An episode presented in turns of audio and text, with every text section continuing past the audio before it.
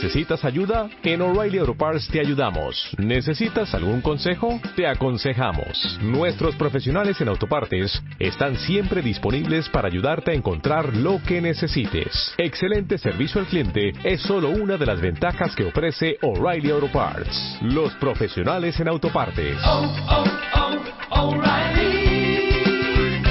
Auto Parts. Este mes, en Revista MOA, te la vives tomando chochos para la acidez, inflazón, gases, retortijones, colitis, gastritis, el manual de usuario a la MOA para que dejes de torturar a tu sistema digestivo y el a ti. ¿Estás enamorada de Bedoya? Juicy Jones en un romance de oficina para que no acabe en tragedia. Ahora Medina te enseña a quitarte de encima esa timidez que no te deja ser. MOAMAR, más de 120 páginas de aprendizaje, desarrollo, ideas e inspiración para estar mejor. Una revista de Marta de Baile. 1, 2, 3, 4, 5, 6, 7, 8, 9, 10. Onceava temporada.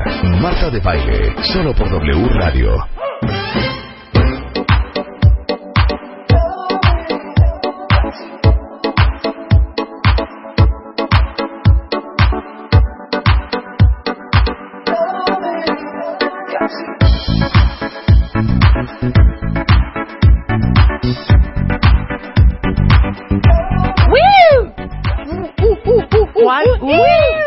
Sea, no empezar con esta música cuentavientes o empezar con la marcha fúnebre. Porque pues todo el mundo está de regreso de sus vacaciones y es muy fuerte. Lunes de Pascua. No, es muy fuerte este lunes cuentavientes. Es casi igual de fuerte, Marco Daniel, que el primer lunes de enero. O sea, es muy fuerte. Es lo mismo, es lo mismo, porque aparte, o quizás es más fuerte porque es la Semana Santa, es la semana en la que más viajamos. Entonces nos da el estrés O sea, post-vacacional. va- va- viajamos más en Semana Santa que en Sí. diciembre y que en verano. Viajamos más y aparte hacemos más y comemos más. Al hacer más, alteras toda la parte de esfuerzo físico Sí. y cuando comes más, pues tu química sanguínea cambia. Entonces te- te destrampas y, y ¿qué pasa? Pues que te da la depresión, te da para abajo, te da lo que algunos especialistas le han llamado el síndrome postvacacional. Que A ver, ¿quién tiene síndrome postvacacional? Yo, Por favor, yo. Totalmente. ahorita Yo, les yo. suplico, manden un tweet, pueden arrobar a, a- Sí. arroba viaja bonito, Sí, sí, sí, sí. que es- nos acompaña Marco Daniel Guzmán, y pongan gatito, Sí, depresión sí, post vacacional. vacacional. Gatito, ¿Quién cantaba esta canción de? A ver, la voy a decir, como estuvimos jugando la semana, hace tres semanas fue Sí, más o menos. sí. La de.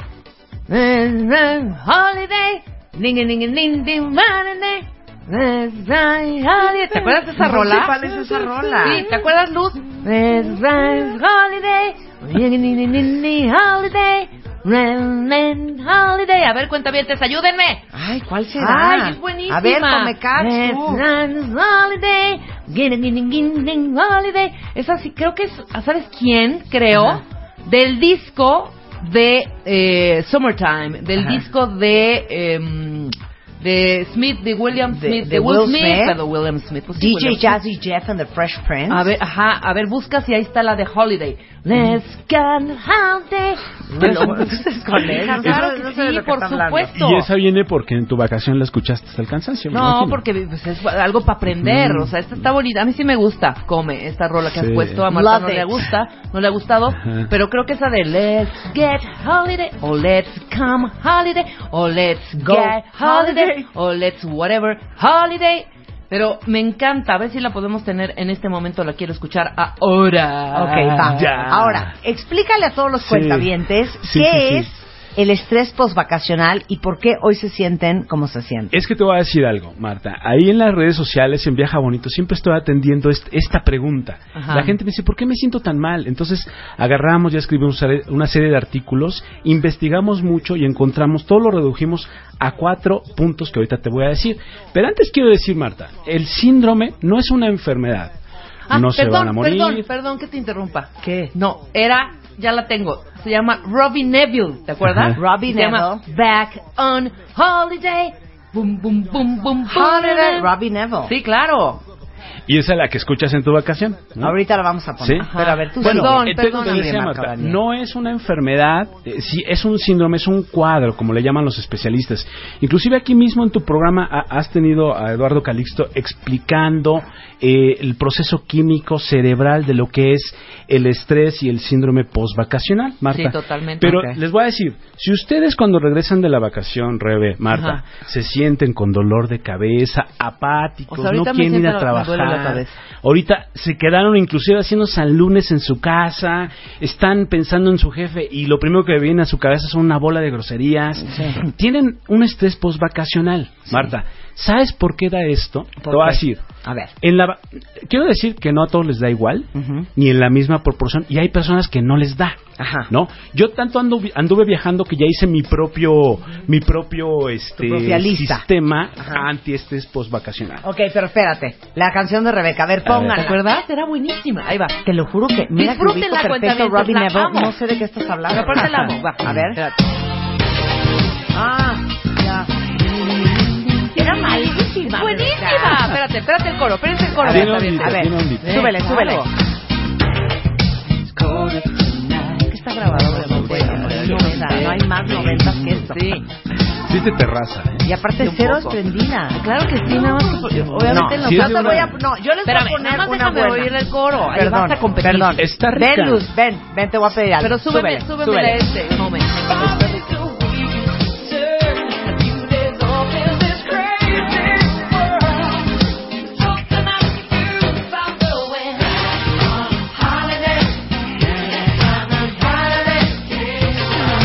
Sea, Super 90. no doy crédito como es cero prendida. No, yo no doy crédito. ¿Cómo me acordé?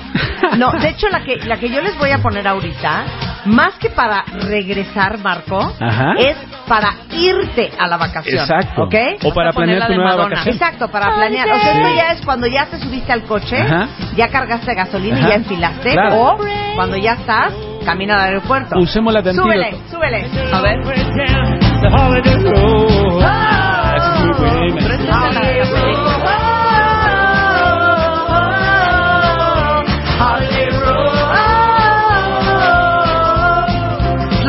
máximo Es esta bueno, canción. sí. Es para la de- plena vacación. Este es de Vacation de Chevy Chase. Claro, auto descapotable, ¿no? Ya, perdón por la Carretera escénica. Claro, ¿no? padrísima. Ahora sí, Ok. el Bueno. postestrés, postraumático, Pero- Pero ya, pero dar los síntomas. Sí, sí, sí.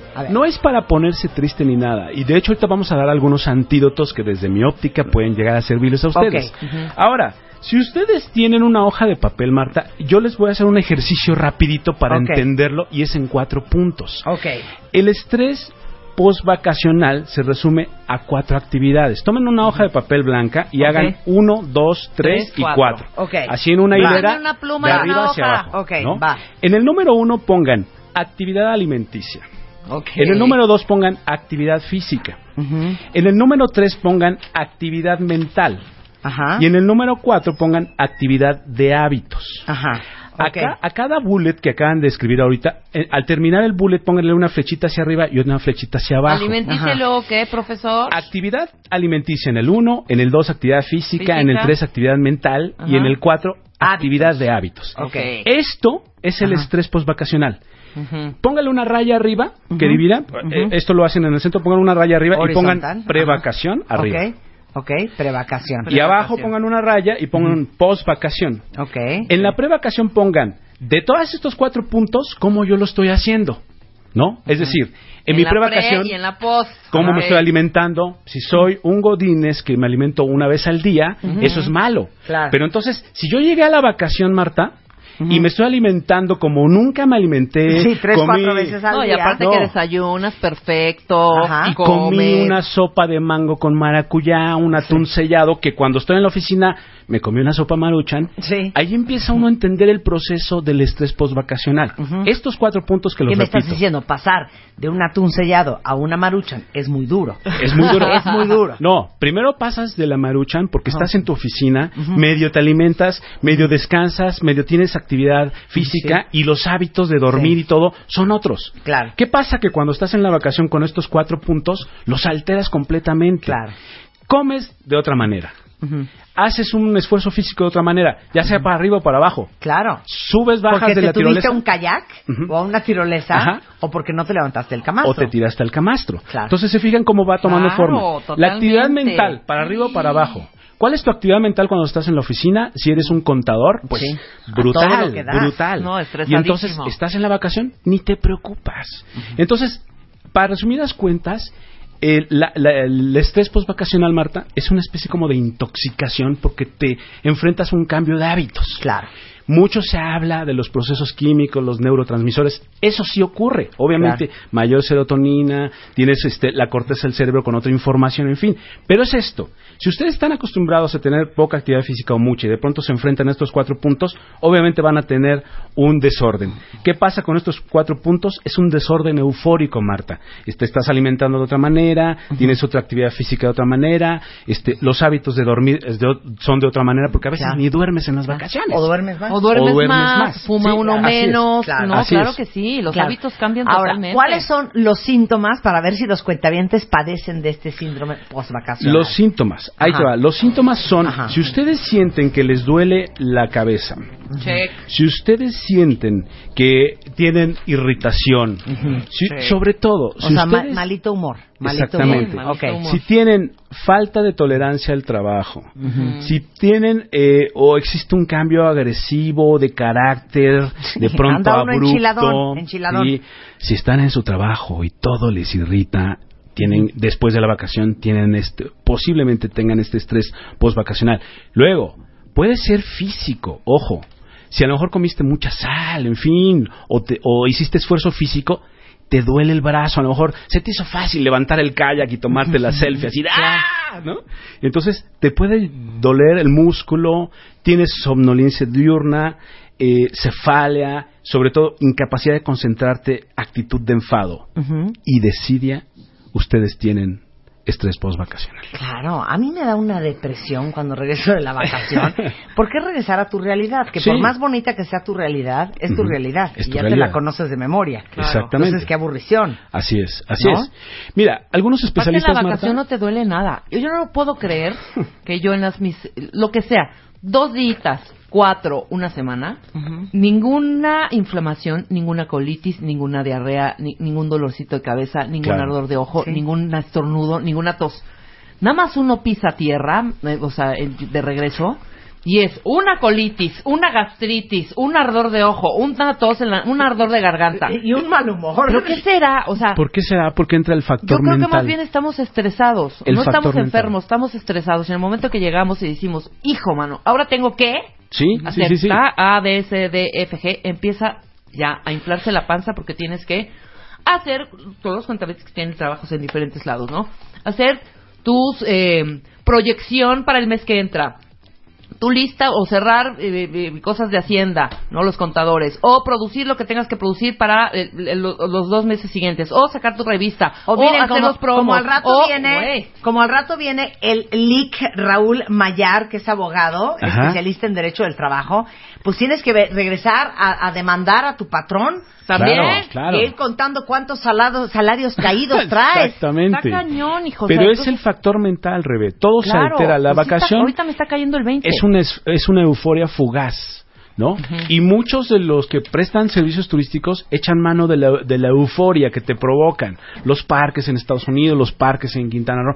Todo es una euforia. Y entonces Claro. tienes tu torrente sanguíneo lleno de químicos, los alimentos, las mismas neurotransmisores que estás, que estás Claro. dejando caer sobre tu cuerpo. ¿Qué pasa, Marta? Cuando ya llegas hoy lunes 28, te da una especie de síndrome de abstinencia. Sí, ¿Dónde quedó el sellado? Abstinencia de la alegría. Sí. claro. ¿Dónde quedó levantarme a ¿Dónde las está 11 mi de la mañana? ¿Dónde están los esquís que usé y la montaña que miré y que estaba bellísima? ¿Dónde está esas sábanas de ese hotel con ese room service? ¿Dónde están esos tragos? plánchale, hija. ¿Dónde están esos tragos coquetos que me tomé a las 5 de la mañana? Sí, claro. ¿No? Me gustó. Este, Tragos coquetos. Fíjate que descubrí un trago que le llaman el Johnny Bravo en Cancún. Ajá. una cosa. Es ¿Qué una es? coquetería. Es, es una coquetería. A ver, ¿qué Eh, Cuando vayan a Cancún es muy famoso. Lleva curazao, de este que es azul, y le muelen un licor de mango, Ajá. pero le ponen vodka y lo atascan y le das vueltecitas y de azul se va convirtiendo en verde y ya es realmente No, ya pegado. desde ahí ya pero ese. Johnny Bravo sí te va a dar mucho estrés postvacacional. ¿Dónde Claro. está todo eso? ¿Dónde está mi Johnny Bravo? Exactamente. ¿Dónde está la disco del hotel todo incluido donde bailoteé toda la noche? Sí, claro. ¿no? Y entonces todas estas cuatro actividades que les decía al principio se ven cortadas de tajo si queremos. Y es donde empezamos a darles como consejos. ¿Dónde está todo esto que dijimos? Bueno, cuando llegas a la oficina, pues a lo mucho te vas a comer el- la sopa maruchan que dejaste antes de irte de vacaciones ahí en, en tu cajón, ¿no? Pero entonces lo que yo les digo es, no lo corten de tajo, o sea, piensen. Y ahora, si van a regresar el domingo, o sea, no, espérate, regresar no, ahorita vamos a eso. Nada más Ok, espérate. No, no, espérate, espérate, espérate. Ya me estoy adelantando. ¿Cuánto dura el estrés postvacacional? Depende del tipo de cuerpo, Marta. Ahora sí que ustedes se conocen. No es igual en todas las personas. No hay una ley.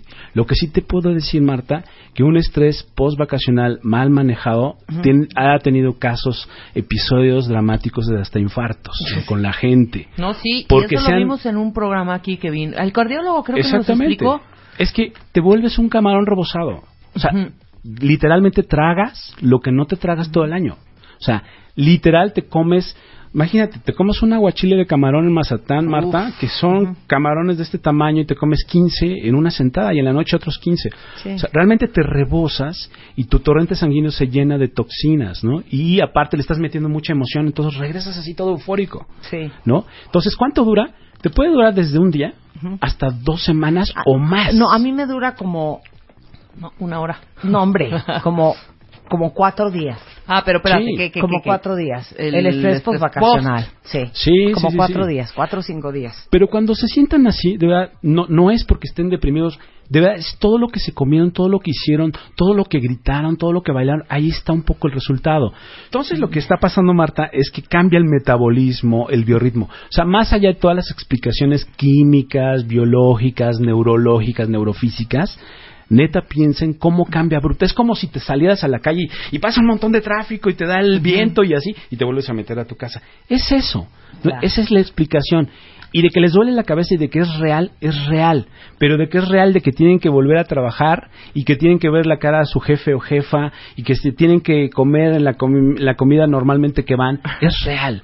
Entonces, para, para todos aquellos, pues eh, yo elaboro una serie de consejos que son prácticos, que yo he aplicado, que los Que mismos gustan, que gustan, que protegen. que protegen, que ayudan, para que la gente no la pase mal en el post vacacional. Marta. Ok, me parece muy bien. Ayúdanos. Vamos con, ahora sí, vamos con el primero. Vamos con el primero. Bueno, eh, eviten cortes de tajo. O sea, eviten cortes de tajo este, de pronto. Corte- ¿Qué es un corte de tajo? La vacación, cortarla de tajo y al día siguiente me voy a, a la- a la oficina, es un corte No, de tajo. eso es muy fuerte. es eso horrible. es muy fuerte. Es horrible. Porque entonces, ahorita, ahorita son que las 10 y cacho, ¿no? Punto de la mañana. Entonces empiezas a decir, ayer a esta hora yo estaba frente al mar con un Johnny Bravo en la mano. Exacto. Y me lo estaba tomando bien rico. Claro. O estaba abajo de la Torre Eiffel y ahorita estoy abajo de periférico, ¿no? Claro. Del segundo piso. Pues esa es una recomendación que yo también se las hago, Marco Daniel. Sí, Cuando sí, sí. Tomen su vacación, la más larga, que es de una semana, que es la que podemos tomarnos, no regresen en domingo. Claro. Váyanse. Viernes, sábado, viernes, sábado, domingo, lunes, martes, miércoles, jueves, viernes y el sábado regresense para que el domingo ya estén en su, amanezcan en su casa. hagan su sí, propio claro, detox. tiempo de a gusto, Tienes que hacer detox, y tienes luego que hacer un poco de detox. Pero sabes que todo empieza mucho. desde la pre-vacación. O sea, empiecen como a alimentarse un poquito de sobra tal vez antes de la vacación, es lo que yo les recomiendo, porque es lo que van a hacer cuando vayan allá. O sea, si vas a Nueva York y no te vas a comer un hot dog de la calle de esos que están pero buenísimos, pues este quiere decir que no fuiste, porque Claro. yo creo que el más del 60% de una vacación es lo que te comes, ¿no? Entonces, todo empieza para evitar el estrés post vacacional desde antes de la vacación. Otro corte de tajo eh, son estos hábitos alimenticios. Si yo ya llegué a mi casa y yo ya no voy a comer todo lo que me comí, también es un, un corte de tajo. A lo mejor el lunes no está mal que, que- que se tomen pues una bebida, Un Johnny ¿no? Bravo. un Johnny Bravo en casa, poco a poquito, y eso es lo que les va a dar Marta, es que lo van a ir haciendo de forma paulatina. Gradual.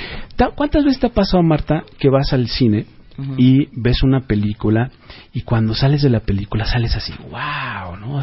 Como que sales estimulado. Bueno, ¿no? a Marta nunca, porque no va al cine. ¿No vas al cine? No voy al cine. ¿Ni ves películas en tu casa? No, es, es Pues a veces. No, ¿Nunca te da este efecto wow de película? El Sí, efecto wow cinematográfico que, Sí. que dices, ahora soy J-Lo y le entendí, claro, sí. Bueno, yo les recomiendo que ese lunes, hoy, hoy, hoy, vayan al cine. O sea, vayan al cine y denle un estímulo. El antídoto del estrés post-vacacional, Rebe, Sí ayuda, ¿eh? para mí es estimular el cerebro. ¿Cómo lo vas a estimular? Con todo esto que te estoy diciendo. O sea, váyanse al cine o hagan un date eh, este lunes, vayan con amigos, platiquen de su vacación. El chiste es darle a tu cerebro ciertas dosis de lo que tú le- le vas a quitar de tajo. Claro. Gran consejo, eviten el corte de tajo de la vacación, porque entonces ahí sí les va a dar el síndrome. Sí. No se les va a quitar, pero, los Pero va, lo va va a minorar. Oye, hablando de Tajo, ahorita regresamos con qué mala idea es regresar de la vacación y el día siguiente ponerse a dieta. Vamos a hablar de eso volviendo, no se vayan. ¿Ya conoces a los ganadores del Extreme Makeover 2016. Entra a martadebaile.com o wradio.com.mx y checa cómo van Extreme Makeover 2016. solo por W Radio. Estamos de regreso en W Radio platicando con Marco Díaz- Daniel Guzmán, experto en viajes, viajero frecuente de viajabonitomx.com, hablando del estrés post vacación, Así porque es. es un síndrome que de veras le pasa a muchísima gente que puede durar de uno hasta dos semanas y de un día hasta dos semanas. Y antes de irnos a corte decía yo, bueno, decías tú, hay que evitar los cortes de tajo. Sí, Entonces vienes de estar trague y trague, llegas este, el domingo a las diez y media de la noche, que es tan mala idea, el lunes te levantas a trabajar, hacer ejercicio y hacer dieta, no, no puedo. Te levantas No, hinchado. no, no, no, Aparte hinchado, porque Hinchado, estás claro. con el con el carbohidrato desbordando en el párpado, ¿no? Claro, claro. Entonces es malísimo eso de pronto cortar de tajo y llegar en domingo, ¿no? Ajá. Estoy de acuerdo. Eso. Bueno, otro consejo que les voy a dar que tiene que mucho que ver con los hábitos, Marta. Este, a lo mejor no lo hacen mucho, pero beban mucha agua porque eso es lo que va a hacer que detox. Detox, Claro. Que se vaya el atún sellado El y Johnny el Bravo. Johnny Bravo que se Claro, vaya. Y los sopecitos. Exactamente. Ahora, si ya están instalados en el estrés post vacacional, Marta, o sea, si ya te dio, acéptalo y tenle paciencia. O sea, sí, acéptalo y vete al espejo, sí lo tengo. Y entonces, prográmate antes, date 30 minutos para salir antes a las cosas, Marta. O sea, si sabes que, que los lunes, regresando de vacaciones, es un tráfico espantoso y tú tienes estrés post vacacional y te duele la cabeza y odias a tu jefe, salte 30 minutos antes, no te cuesta nada y te vas a dar paz Sí, vas a ir bueno. relajado ahí. Yo lo que les digo, si tienen algún tema importante que resolver tanto en casa o en oficina, acuérdense de la fuga que tienen en el baño.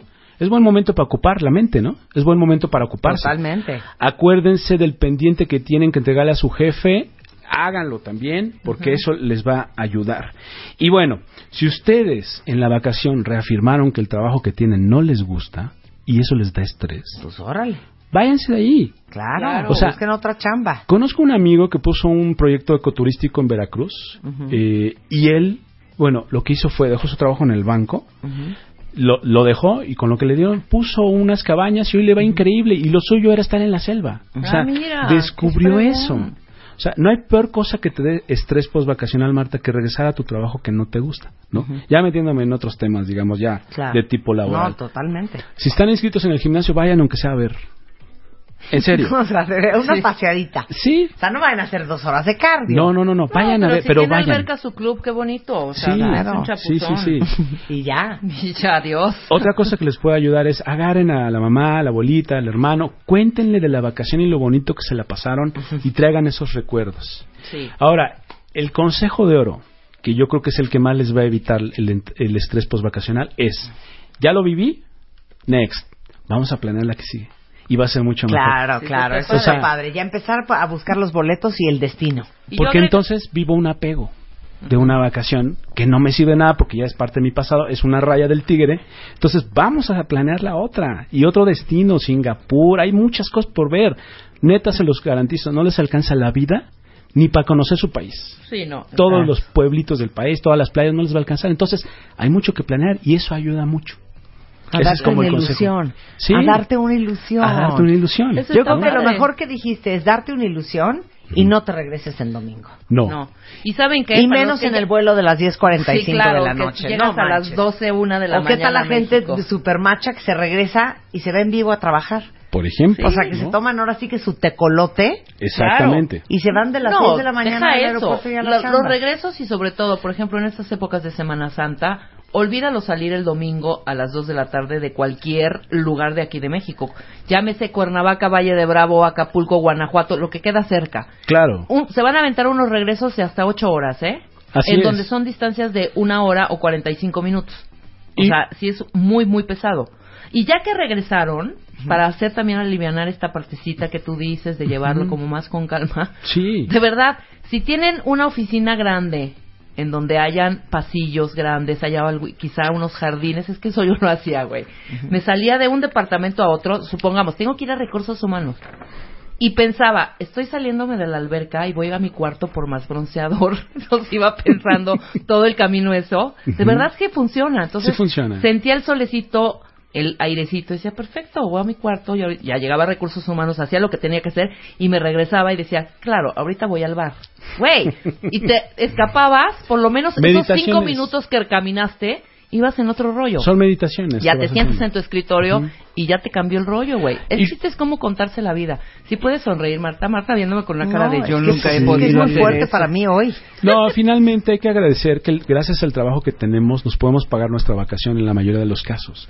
So, si odias tu trabajo, odias tu vacación. O sea, que si no odias tu trabajo, vete de ahí. Pero hay que ser agradecido que gracias a ese dinerito que te ganaste en tu trabajo pudiste vacacionar aunque sea una vez al año, Marta. O sea, hay que tener esa conciencia. Yo creo que el, el mejor consejo que les puedo dar es no se dejen envolver por estos eh, por este síndrome, vívanlo, acéptenlo y hagan algo por él y la mejor forma es planear la siguiente vacación, yo creo. Te Sí, queremos, ¿no? Marco. No, yo igualmente. ¿No nos vas a invitar a ningún lado? ¿No Claro tienes que ningún sí. plan pronto? Tengo cosas importantes. Mira, como sabes, viene el avistamiento de luciérnagas. Como el año pasado lo vivimos, es una vez al año, un mes nada más, que se dejan ver estas pequeñas hadas del bosque, ¿no? Lo hacemos en Laguna Azul, en un bosque de Tlaxcala. Estamos a una hora del DF. ¿Qué hacemos? Vamos un fin de semana, sábado y domingo. En la noche del sábado, vamos a ir los cinco fines de semana de julio. La noche del sábado lo que hacemos, subimos al bosque y de pronto a cierta hora aparecen y vuelan millones, te lo juro. Es sobre tu- impresionante, es ¿eh? impresionante. Vuelan millones sobre tu cabeza. Este es el tercer año que lo hacemos y nosotros estamos dedicados a hacer experiencias orgánicas, es decir, que la gente viva de cerquita las cosas que estamos haciendo. Entonces, son todos los fines de semana de julio. Están a tiempo de escribirnos un correo a viajabonito.gmail.com para que puedan ir con nosotros a el avistamiento de luciérnagas. Es una experiencia ecoturística fantástica. Esto lo hacemos muy cerca del DF y pues es un todo incluido ahí que le estamos haciendo. No se preocupan por nada, solo por ir. Y nosotros Ok. lo vamos a llevar. Esa es opción A. Esa es opción A. Y ¿Qué opción B? tenemos otra opción que es eh, la expedición a Yucatán, que también ya es el tercer año que hacemos. También es un viaje orgánico, pero la diferencia con otros tours es que nosotros lo hacemos por Cancún, Playa del Carmen, Mérida y Zamal, y vemos los cenotes y todo eso es súper padrísimo. Ideal para que tú vayas, Marta, y, y encuentres en la cultura maya mucho de los porqués de la vida cotidiana. Y la verdad es que vamos a ver grandes haciendas, grandes casonas, comemos delicioso.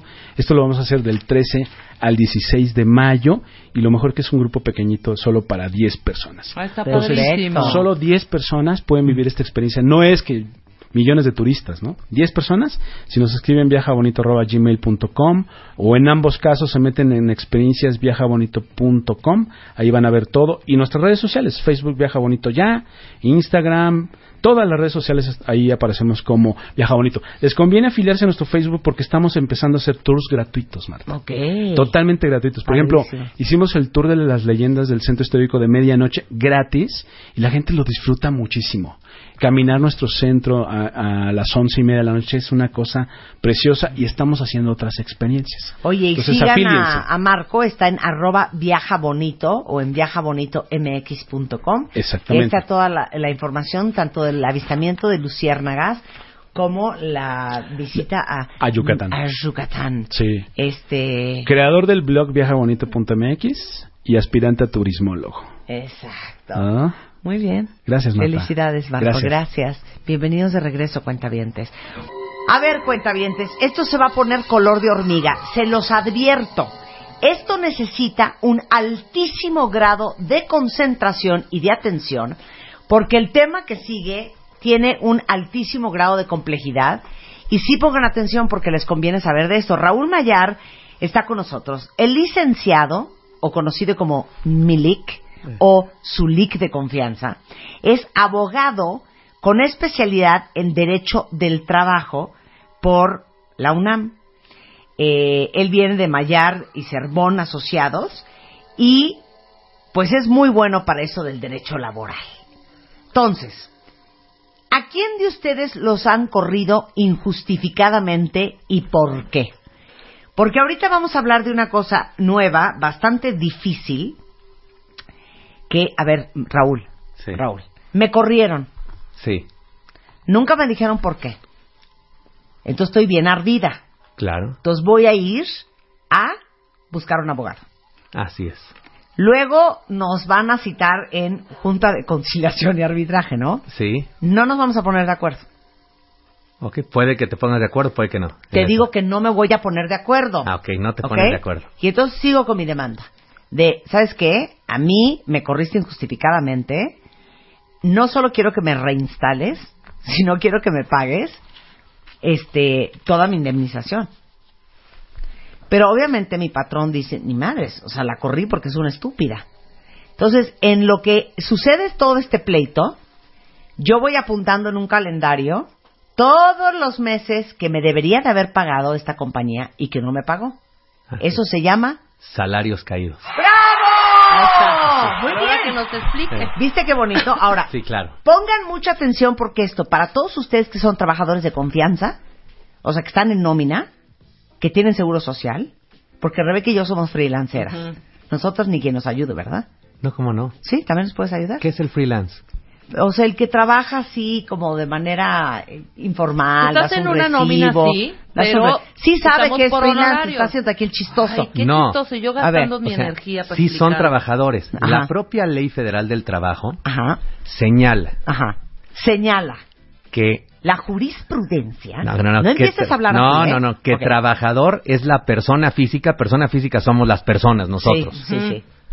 Es la persona física que presta a otra persona físico-moral. Ajá. Un servicio. La moral son las empresas. Sí. Un trabajo personal subordinado. Tú estás subordinada a un horario. Claro. A un trabajo. Dice mediante el pago de un salario. Tienes un jefe. Tú aquí no mandas. Claro. No Entonces- Marta, a ti te da igual como Ol- abogado laboralista. Olvídate si la denominación. Sí, a ti te da igual si era freelancero, si era contrato por prestación de servicios, te da igual si era renta de, tiempo, renta de tiempo de trabajo. O sea, tú puedes defender hasta unos sexos servidores, lo que me estás diciendo. Híjole, la sexoservidora está muy difícil porque cómo notificas al patrón. Sí, claro, exacto. no. ok, pero entonces, ¿no te importa si son freelanceros o si son empleados de confianza? Si Así tienen es. un contrato o si no lo tienen. Así es, son trabajadores. O sea, son trabajadores, punto. Así es. Ok. ¿Cuál es el problema? Bueno, el problema que existe hoy en día, todo el mundo dice, bueno, los salarios caídos. Los salarios caídos fue una reforma que se dio en el 2012, Ajá. Donde antes de la reforma a la ley, los salarios caídos, que es la sanción que el patrón tiene que pagar al trabajador que despidió injustificadamente, Ajá. antes era que todos esos salarios caídos corrían desde la fecha del despido Ajá. hasta que se cumplimentara la sentencia. En materia laboral se llama laudo la sentencia. Claro. Hasta que dice el juez, ¿tiene razón usted trabajador o tiene razón usted patrón? Páguenle a Marta de baile Todo lo que y se el- le debe. todo lo que se le debe y el patrón le tiene que pagar a Marta de baile. Ajá. Hasta que te paga todo lo que te debía de pagar, Ajá. dejaban de correr los salarios caídos. Luego, Espérame, espérame, espérame. Entonces pon tú, si me debían un año de salarios caídos, pero el señor, la compañía, el patrón, no tiene los 7 millones de euros, porque eso es lo que yo ganaba, ¿no? Ok. Ujú. Para pagármelo de un trancazo y me lo va pagando de millón en millón, todo el tiempo que se tarda en pagar también se acumula. También se acumula. No, pues qué perrada. ¿Por qué? ¿Por qué? Es la sanción No, pues pon tú que me lo pagara con intereses. No, que me lo pagara con intereses. Pero no los que se van acumulando en el tiempo en que él se tarda en pagarme. O sea, a ver, voy a aclarar. Me debe 7 millones de euros. Sí, No tiene el dinero. No tienen. Entonces, ahorita en marzo me va a dar un millón. Así es. En abril me va a dar otro millón. Ok. Y En te debe el- los 30 días que corren de marzo a abril. No manches, o sea, se pasan. O sea, ya no hay muere y nada más me debe 7. Puedes llegar a un convenio. Y págame intereses si quieres. Puedes llegar a un convenio ante la propia Junta. No hay convenio sobre el laudo porque las sentencias la autoridad tiene que ver que se cumplen. Sí. Normalmente, ¿qué se estila? El trabajador va, comparece a la- ante la Junta de Conciliación y Arbitraje, que es el tribunal laboral. Se- comparece significa se presenta. Se Yo presenta. todo lo voy a traducir. Ok, Ajá. Se presenta ante la Junta de Conciliación y Arbitraje y le dice al juez, Sí. no existe la figura del juez, pero Sí. lo vamos a platicar así. Sí. Y le dice al juez, señor juez, yo ya he recibido diversas cantidades. Ajá. Muchas cantidades. quiso Al día de hoy, solamente. Me deben 7 millones de euros. Sí. Por lo tanto, convengo con mi patrón Sí. que esos 7 millones de euros me los pague En- mes en con mes facilidades, en estas facilidades. Le voy a dar facilidades Ok, de pago ya. y que no sigan corriendo los salarios Ah, caídos ok, muy bien. Eso era antes del 2012. antes del 2012. Ok, ahora. Después del 2012, cuenta bien. Después del 2012 se junta el- los diputados y se junta las autoridades laborales y dicen, "Ay, nos urge hacer una reforma. Vamos a hacer una reforma porque los juicios están tardando mucho y los trabajadores están cobrando mucho dinero de que los juicios se tardan. Claro. Entonces, para que los juicios no se tarden, hay que cortar los salarios caídos a 12 meses. Y un 2% mensual, te lo voy a decir como lo redactaron porque ni ellos lo entienden. No lo en- al día de hoy no lo entiende nadie. Entonces todo el mundo hace lo que quiere. Y ahorita lo, te voy a explicar. Dice, y un 2% mensual sobre 15 meses capitalizable al momento del pago. Así viene la redacción. ¿Qué- ¿De qué hablas? Pero espérame. Sí. Antes de que empieces a explicar lo que acabas de decir, que yo no sé si ustedes entendieron o no, de entrada está mal. Porque no es cortar los salarios caídos, porque el sistema legal de este país es lento, torpe, sino es, vamos a respetar el tema de los salarios caídos y vamos a ver cómo nos volvemos un sistema legal más ágil. Así o sea, es. ¿sí me entiendes? Sí, claro. O sea, entonces paga los, los platos rotos el trabajador porque pierde los salarios caídos después del primer año. Así es. Porque el sistema legal mexicano es más lento que un elefante. Tarda 7, 8 años. Bueno, el sistema legal, lo que son juntas de conciliación y arbitraje, realmente el trabajo que hacen es heroico.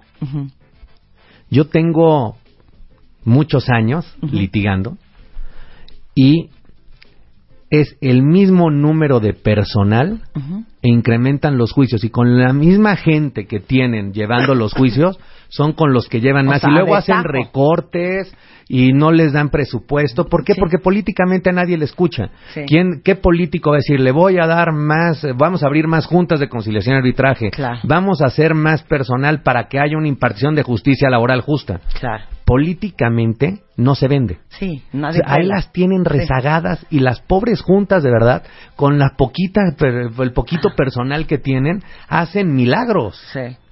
O sea, es, eh, es imposible. Y los juicios duran de 5, antes duraban 3, 4 años, ahorita duran de 5, 8 años. Entonces, lo que está diciendo esta nueva reforma es, después de, o sea, te van a pagar el primer año de toda la peleadera de sueldos caídos. Sí. Pero a partir del primer año, en adelante, los siguientes siete, si es que du- dura siete tu pleito con tu patrón, ¿qué?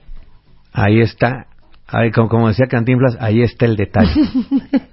La ley dice 2% mensual sobre 15 meses, No entiendo. capitalizable al momento del pago. Entonces, todo mundo hace lo que quiere, porque dicen, ¿cuándo es el momento del pago? Que es capitalizable. Sí. Hay un tribunal colegiado, que es eh, desde la- Espérame, después espérame, de la espérame. Junta. No querrá decir que es 2.5% me dijiste. No, 2%. 2% sobre tus 15 meses de sueldo Ajá. por por año. No, No. dice mensual. Mira, El 2% sobre tu sueldo de 15 meses es lo que te deberían de pagar mensualmente y eso se va acumulando hasta que se arregle el pleito. Bueno, un tribunal Siento que te lo ahorita cañón, ¿eh? Sí, claro. ahorita, a ver si lo puedes traducir, pero para las autoridades, porque ahorita hay un tribunal colegiado. Dentro del, hay, en los tribunales colegiados hay varios circuitos.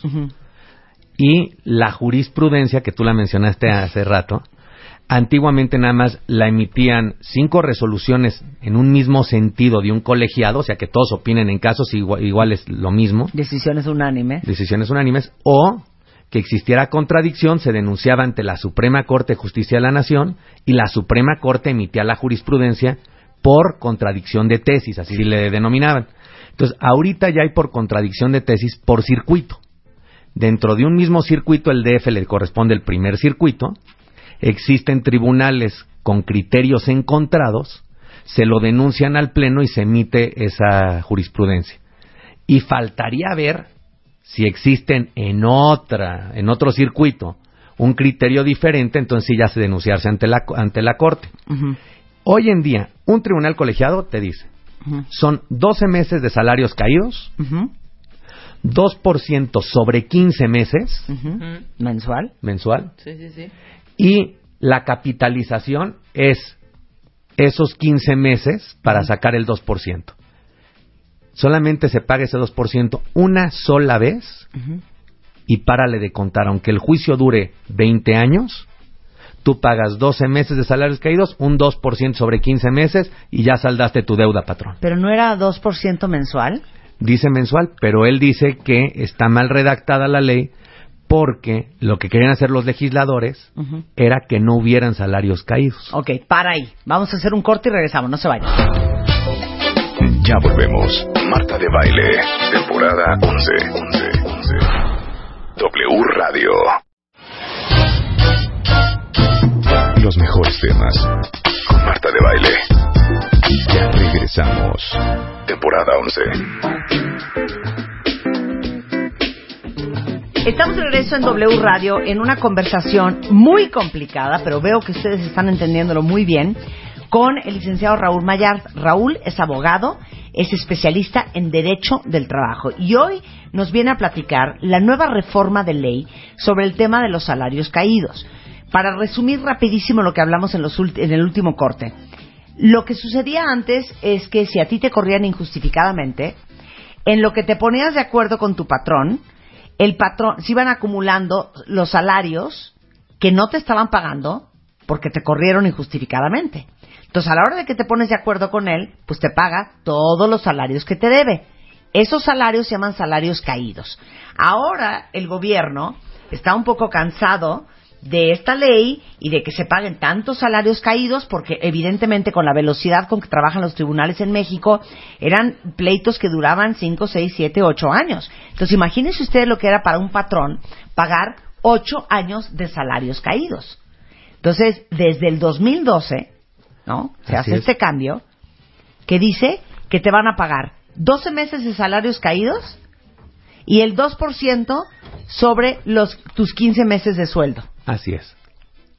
Si dura el pleito 3 años, 5 años, 9 años o 14, les da exactamente igual. A ti no te va a tocar más que un año y el 2% de 15 meses. Eso es lo que dice un tribunal colegiado. Ajá. Y el otro dice, El otro dice que no, que capitalizar, porque empezó cuando salió todo este tema, dijeron, no es que capitalizar los intereses es anatocismo. ¿y eso qué es? ¿Y qué es el anatocismo? El anatocismo es cobrar intereses sobre intereses. Ah, ok. Pero, y decían, el anatocismo en México está prohibido, pero los bancos cobran intereses sobre intereses.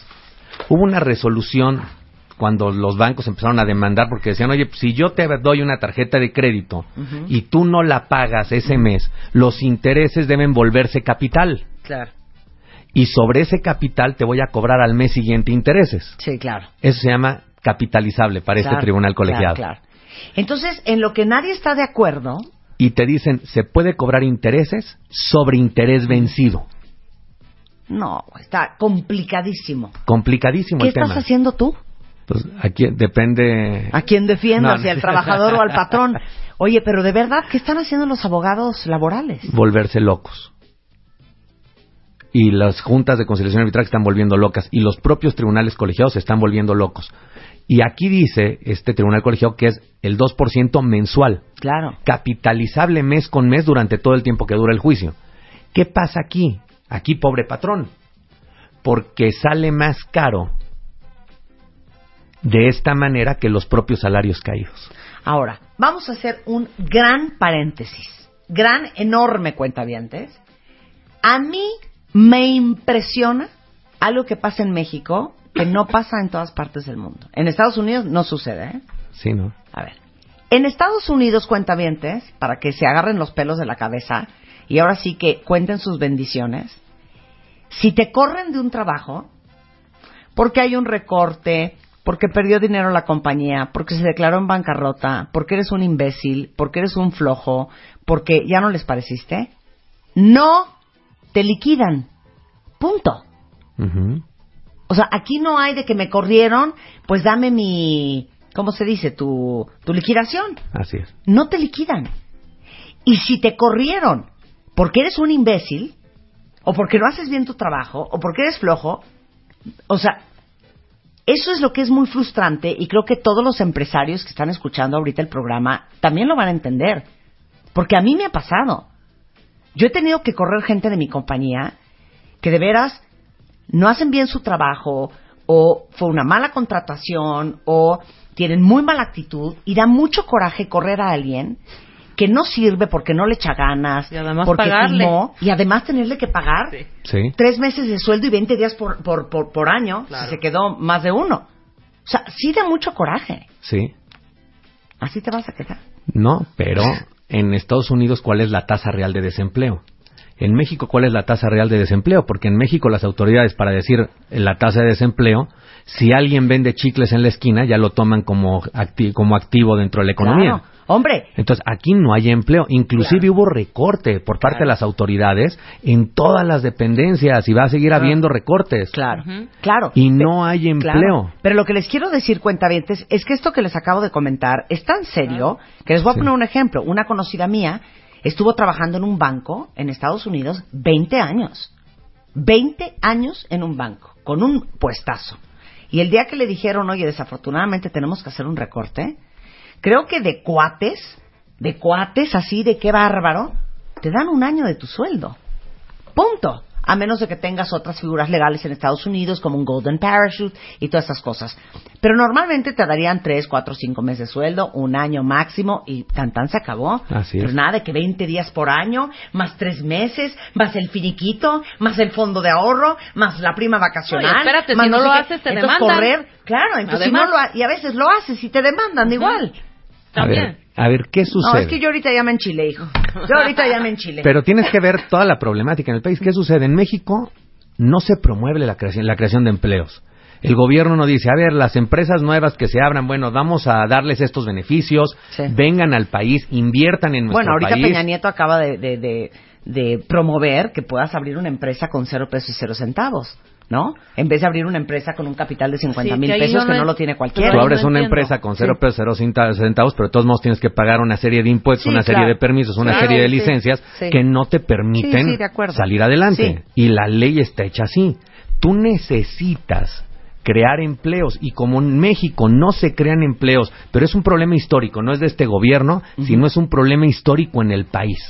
O sea, nadie ha salido a hacer la promoción a todo el mundo y decirles, vengan, inviertan en mi país, yo les voy a dar todas estas seguridades, tenemos muy buena mano de obra, tenemos muy buenos trabajadores, tenemos un lugar, bueno, que estamos, estamos cerca de Estados Sí, Unidos. estratégicamente estra- muy importante. Muy importante. Geográficamente estamos en un muy buen lugar para que la gente viniera e invirtiera en nuestro país, pero no sé por qué nunca se ha hecho. Wow. O sea, yo creo que hay fuerzas obscuras Claro. que no lo permitan. Entonces, por eso, ¿te parece que es correcto? No, se hace de- la estabilidad en el empleo, que por eso nace la ley federal del trabajo así, donde dice, el día que el día que contratas a un trabajador es como la boda, Sí, para no, toda la vida, claro. hasta que la muerte lo separe. Sí. ¿Por qué? Porque si no yo gobierno, ¿cómo le voy a garantizar a ese trabajador un nuevo empleo? Sí, pero yo te voy a decir una cosa también, y, y ustedes me van a dar razón, cuentavientes. También es una forma muy paternalista de manejar el talento en este país. ¿Por qué? Porque si tú sabes que al final te van a correr y te van a dar una muy buena liquidación, híjole, ¿sabes qué? Yo echo la concha, yo me hago el loco, yo no hago nada, yo no me preparo, yo no me mato. Porque mira, está perfecto que me corran, ahí te encargo la liquidación que me van a dar. Entonces creo que eso ha hecho también Bueno, ahí me que el llamas mundo... y te armo la estrategia Te amo. para que lo Sí. puedas correr y no tengas que dar todo eso que te Pero, pero la ley te el- obliga. a, a lo que voy es que siento que esta actitud tan paternalista ha desincentivado la profunda necesidad que yo siento que existe en el país de crear talentos mucho más profesionales, profesionales mucho más comprometidos y gente con mucha mayor calidad de excelencia. No, pues sin duda. ¿Estamos de Sí, acuerdo? estoy de acuerdo. Es la verdad, cuentavientes, es la verdad. Y no se puede ay, castigar al puedo patrón. echar la concha porque me corren y me van a dar un dineral. Y en Estados Unidos no puedes echar la concha porque te corren, te dan una caja de cartón y te largas a tu casa sin un centavo. Entonces, ¿que ¿sabes qué? No quiero que me corran. Entonces, ¿sabes qué? Me voy a poner las pilas. Mira, hoy en día se está llevando a cabo una reforma laboral. en Chile otra vez. Hoy en día está llevando a cabo una reforma laboral y en lo oscurito. La reforma del 2012 Ujú, se hizo una reforma recaudadora, donde la hicieron que las multas sean muy caras. Ahorita hay inspectores del trabajo, llegan a las empresas, te le multan y le, las preguntas que le hacen al trabajador, ¿estás contento con tu patrón? Y si le caes en las patas, Y pues, ¿estás de, ¿estás de acuerdo con tu salario? y eso Que nadie está de acuerdo con su salario. Claro. Pero son las preguntas que hoy en día hace la autoridad y con eso multan a las empresas. O sea, lo que están viendo es pues, de dónde sacamos. Claro, yo, yo sí, yo sí pienso que toda esta cultura profesional tiene que cambiar. Y eso me lleva a la siguiente pregunta, que todo el mundo la ha preguntado en Twitter. ¿Qué es un despido injustificable? Ok, un despido injustificado es cualquier despido que haga el patrón por causas diversas a las que la ley le permite correr a un trabajador sin responsabilidad para él. A ver, ¿qué son? Por ejemplo, que el trabajador robó. Ahora, no te pueden decir tú robaste. Tendrían que acreditar Sí, que hubo claro. un robo. Claro. Faltas de probidad y honradez. Ujú. ¿Qué Más es probidad? La falta de probidad y honradez que te que te conduzcas con la que de seas deshonesto. Ajá, la debida calidad humana. Así es. Ok.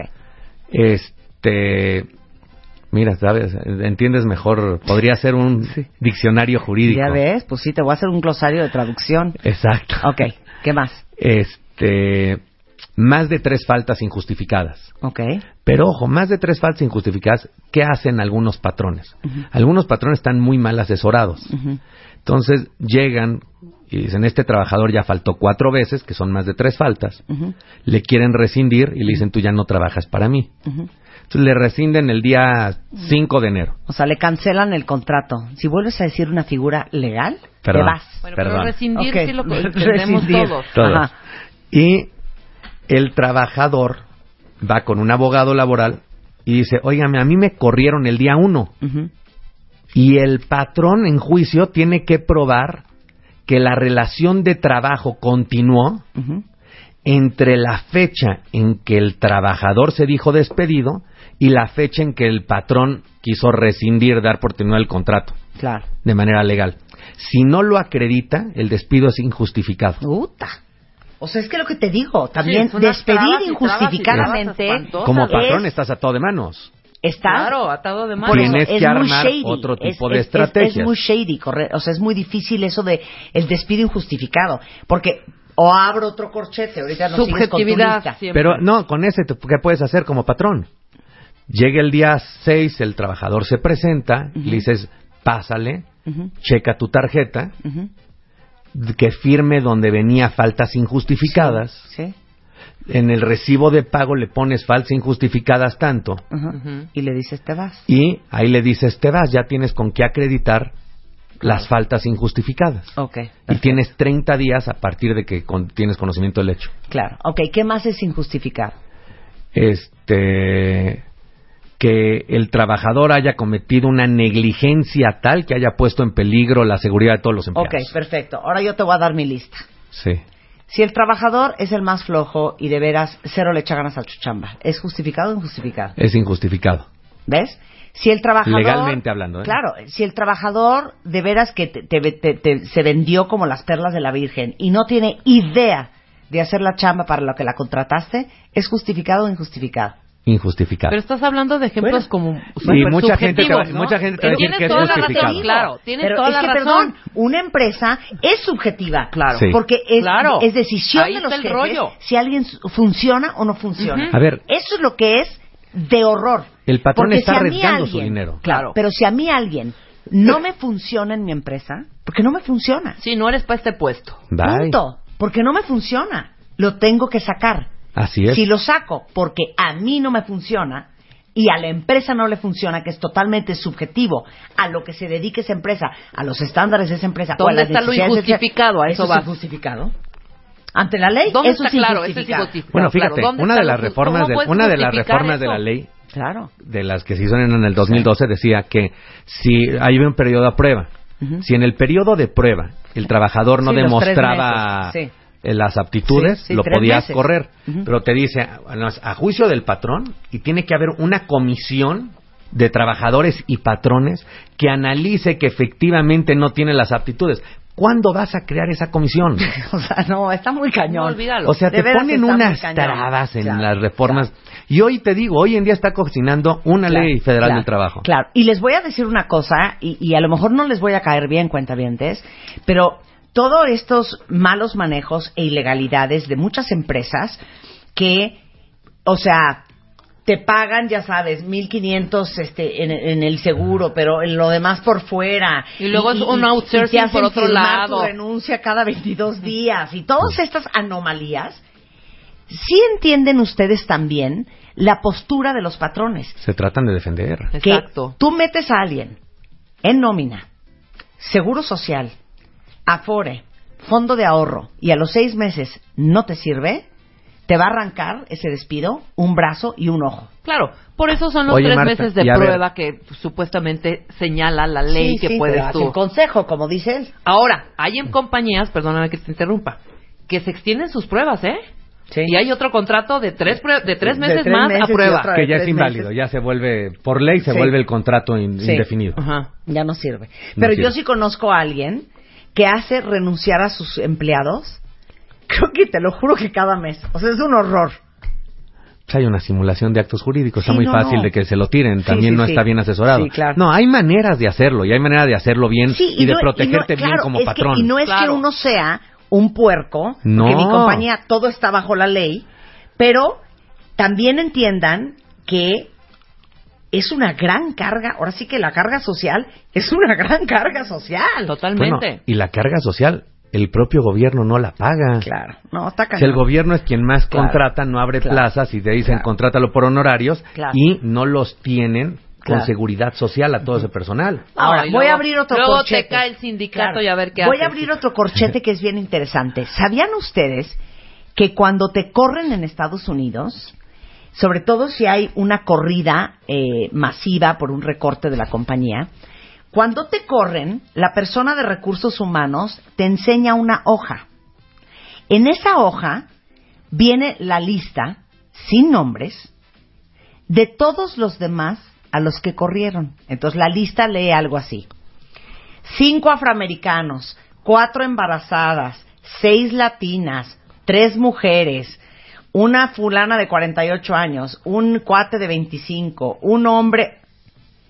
¿Por qué? Porque la compañía tiene que comprobarle al empleado que no te está discriminando. Exactamente. Y que Sí. por eso te están corriendo. Entonces te enseñan de, Sí, güey, papel todos coludos y todos bar- este, este, Rabones. rabones. Corrimos a, a toda esta cantidad para que no digan, Sí, "Ah, oye, mira, pero ¿por qué me discriminaron?" negro". ¿no? Sí, claro. Ahora, así como hay esa lista, yo me metí a tres locales en Nueva York en una visita que tuvimos hace poco. A hacer pipí. al baño. Perdón, tenía ganas de ir al baño y en una zapatería. Rebeca es muy honesta. Yo iba al baño. Sí, no, Hasta aquí pipí. ya llevábamos caminando horas y yo quiero hacer pipí. Entonces en una zapatería, fue una zapatería y dos de ropa, ¿no? En las tres, curiosamente, me tocó un letrero en cada u- diferentes negocios, Sí. ¿eh?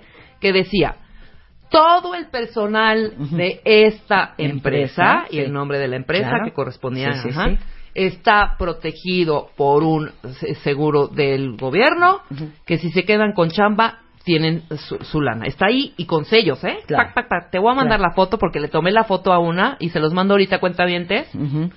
para que vean, o sea, a la vista. Todo el Sí, personal porque aquí te llevan no a qué, no conciliación arbitraje. Sí, claro. O- Allá te... te Pero aquí te- le cargan todo al patrón. te- te Ahora se lo quieren a cargar al trabajador. humanos. Bueno, Sí. a lo que claro. a lo que voy es que bueno, por lo menos hay el gobierno, si te quedas sin chamba y todo, entonces Ajá. tú vas, papá, Claro. pues ahí están tus tu tu mensu- tu tu un sueldo mensual representativo de tanto tiempo mientras consigues otra chamba, ¿estás de acuerdo? Ahora, te voy a hacer otra pregunta. O sea, les valió gorro mi Aquí comentario. preguntan en Twitter. Una cuentaviente la despidieron ¿Ves? por recorte de personal. ¿Es injustificado? Es injustificado. No, estás enfermo. Por recorte de personal es Es que injustificado. oficialmente Es que, a ver, te voy a no decir- soporto te voy a a- Raúl Mayar. Te voy a decir cómo puede ser justificado. Que este adquirieras una maquinaria nueva, que esa maquinaria hiciera el trabajo del, del demás personal, entonces sí, la tienes que liquidar con cuatro meses de sueldo. Claro. Y ahí sí el despido es justificado. Ujú. Ok. Pero así de, oye, perdón. Ya Hay no nos- recorte. Ya no nos dan los números. Gracias por participar. Sí, ya no nos alcanza pa' pagarte, Ya no, y yo no correr. hice la ley federal del trabajo. Digo, yo al contrario, pues yo defiendo a muchísimas empresas Sí. y trato de verlo, pero la ley es injustificada. Claro. ¿Defiendes más a patrones o a trabajadores? A patrones. A patrones. Bueno, si lo sabe Dios que lo sepa el mundo, Raúl Mayar ha sido mi abogado durante tantos años y me ha sacado de tantos problemas. Ay, no, qué barbaridad. Regresando del corte, Muchos si tweets, tienen ¿eh? preguntas ustedes para el licenciado Raúl Mayar, venga, porque estamos hablando de la nueva reforma de salarios caídos en W Radio. Ya volvemos. Marta de Baile, temporada 11. 11, 11. W Radio. Los mejores temas. Con Marta de Baile. Ya regresamos. Temporada 11. Estamos de regreso en W Radio hablando con el licenciado Raúl Mayar de la firma Mayar y Cervón Asociados. Él es abogado, es especialista en Derecho del Trabajo, Derecho Laboral. eh, y eh, estamos hablando específicamente de la reforma a la ley de salarios caídos, que ahorita regresamos a ese tema. Sí. Pero es que llegas tú y entonces ya todo el mundo quiere preguntarte cosas. Preguntan muchas veces en Twitter, ¿cómo se calcula Ajá. una liquidación? De entrada con el salario integrado. ¿Cómo se integra el salario? Ajá. Con todas las prestaciones que el patrón te dé por tu trabajo. Ok, vamos a hacer la lista. Mi sueldo, Ujú. Ok. ¿ok? Mi Venga. sueldo. Sí, te Sí. dan vales de Sí, despensa también. Vales de despensa. También Pero suma. si, pues pones que Ahí los vales de los de despensa valen gasolina. 1.200 pesos. A la, que a la semana, al mes, a la quincena. Sí, al mes. Al mes, ok, lo divides entre 30. Ok, 1200 entre 30. Ah, ok. Sus vales de despensa lo dividen entre 30. Bueno, si te lo pagan mensual, Ah, ok. si te lo pagan semanal entre 7, Ok. si te lo pagan quincenal entre Cupones 15. de gasolina. Cupones de gasolina integran salario. Ya, ya, ya se me acabaron. Caja bono, de ahorro. bono, Bono. El bono. bono. el bono Caja anual. de ahorro no bono. integra salario. Ok, Ok. caja Porque de es el ahorro del trabajador. Fondo de ahorro integra la parte que el, el patrón aporta. Ah, ok, es lo mismo, Eh, tu misma lana. Sí. Aguinaldo. El aguinaldo integra salario. Ok, integra salario. Que no- Las vacaciones no integran salario, pero la prima vacacional sí. Ok, El reparto de utilidades no Ajá. integra salario. ok. Ok. ¿Qué más? Este. Ya, güey, pues ya no hay más. No, puede haber más. Puede haber ¿Qué más? Ayuda de vivienda. Ah, puede a ver, ser. no, no, no. Eh, ya- ya te- utilidades. No integran salario. Reparto utilidades. Eh, Sí, ya lo dijo, el bonos no. sí, ¿no? Bonos Sí. integra. Ok. Y ya, bueno, haces tu suma. Sí. ¿Y luego? Ya tienes tu salario diario Ok. Integrado. Ok. Con ese salario diario sacas tres meses de sueldo. Ok. Ok. Multiplicas 5 Tu salario por 90, por 90. que son 90 son tres meses. Y luego 20 días por año. Que los 20 días Espérate, por no, me estás haciendo bola. Si yo gano 5 mil al mes, o sea, eso, eso por- me salió. De Sí. salario integrado me Multiplica salió por 90. 5 mil pesos. 5 mil, lo dividimos entre 30. ¿Por qué entre 30? Pues si es al mes, son 30 días los de un mes, ¿no? Ajá. Entonces, 5 mil Ajá. Entre 30, tu salario diario integrado sería de 166 pesos. Así es, punto Ahora, 66. multiplico eso por... 90 días. Ok, multiplícame. Por Por 90. 90. O sea, dan 15 mil pesos. Qué mala onda, o sea, no son 5 mil por 90. No, No. son los... Ok, sí, claro. entonces son 15 mil pesos. Así es. A esos 15 mil pesos, que eso es, esto es mi salario. No, eso Son es tu esa es tu indemnización condicional de tres meses, sí. Ok, tres meses de sueldo. Más, 20 días por año. Llevo dos años en la empresa. Ok, entonces serían 40 días Ajá. por 166.66, Ujú. 6.666. Ok, y como llevo dos años, son 12 mil, 13 mil 200 pesos, más o menos. ¿No? No, a ver, eran, perdón. O sea, llevo dos años trabajando en la empresa. Ajá, son Y son 40 20 días. por año. Ah, ok. Son 40 6,000. días por 166.66, 6.666 Perfecto. de los dos años. Continuamos. Entonces ya voy en 21 mil. Ujú. Y la prima de antigüedad. ¿Qué es? Aquí sería al doble del salario mínimo. ¿Qué es eso? La ¿Por prima de antigüedad son, ¿Y eso es por ley? este es por ley, sí. Ajá. Este, la prima de antigüedad son 12 días por cada año de servicios prestados, pero no es a tu salario ni a tu salario integrado. Es a este tu está salario topada. mínimo. Es al doble, al salario mínimo o a tu salario si tu salario no rebasa los dos salarios mínimos Ujú. o se topa si tu salario rebasa los dos salarios mínimos es, son dos salarios mínimos Entonces, en este caso, ¿cuánto sería? son 70.20 si no mal recuerdo ahorita el salario mínimo Ajá. 70.20 por 2 Ajá.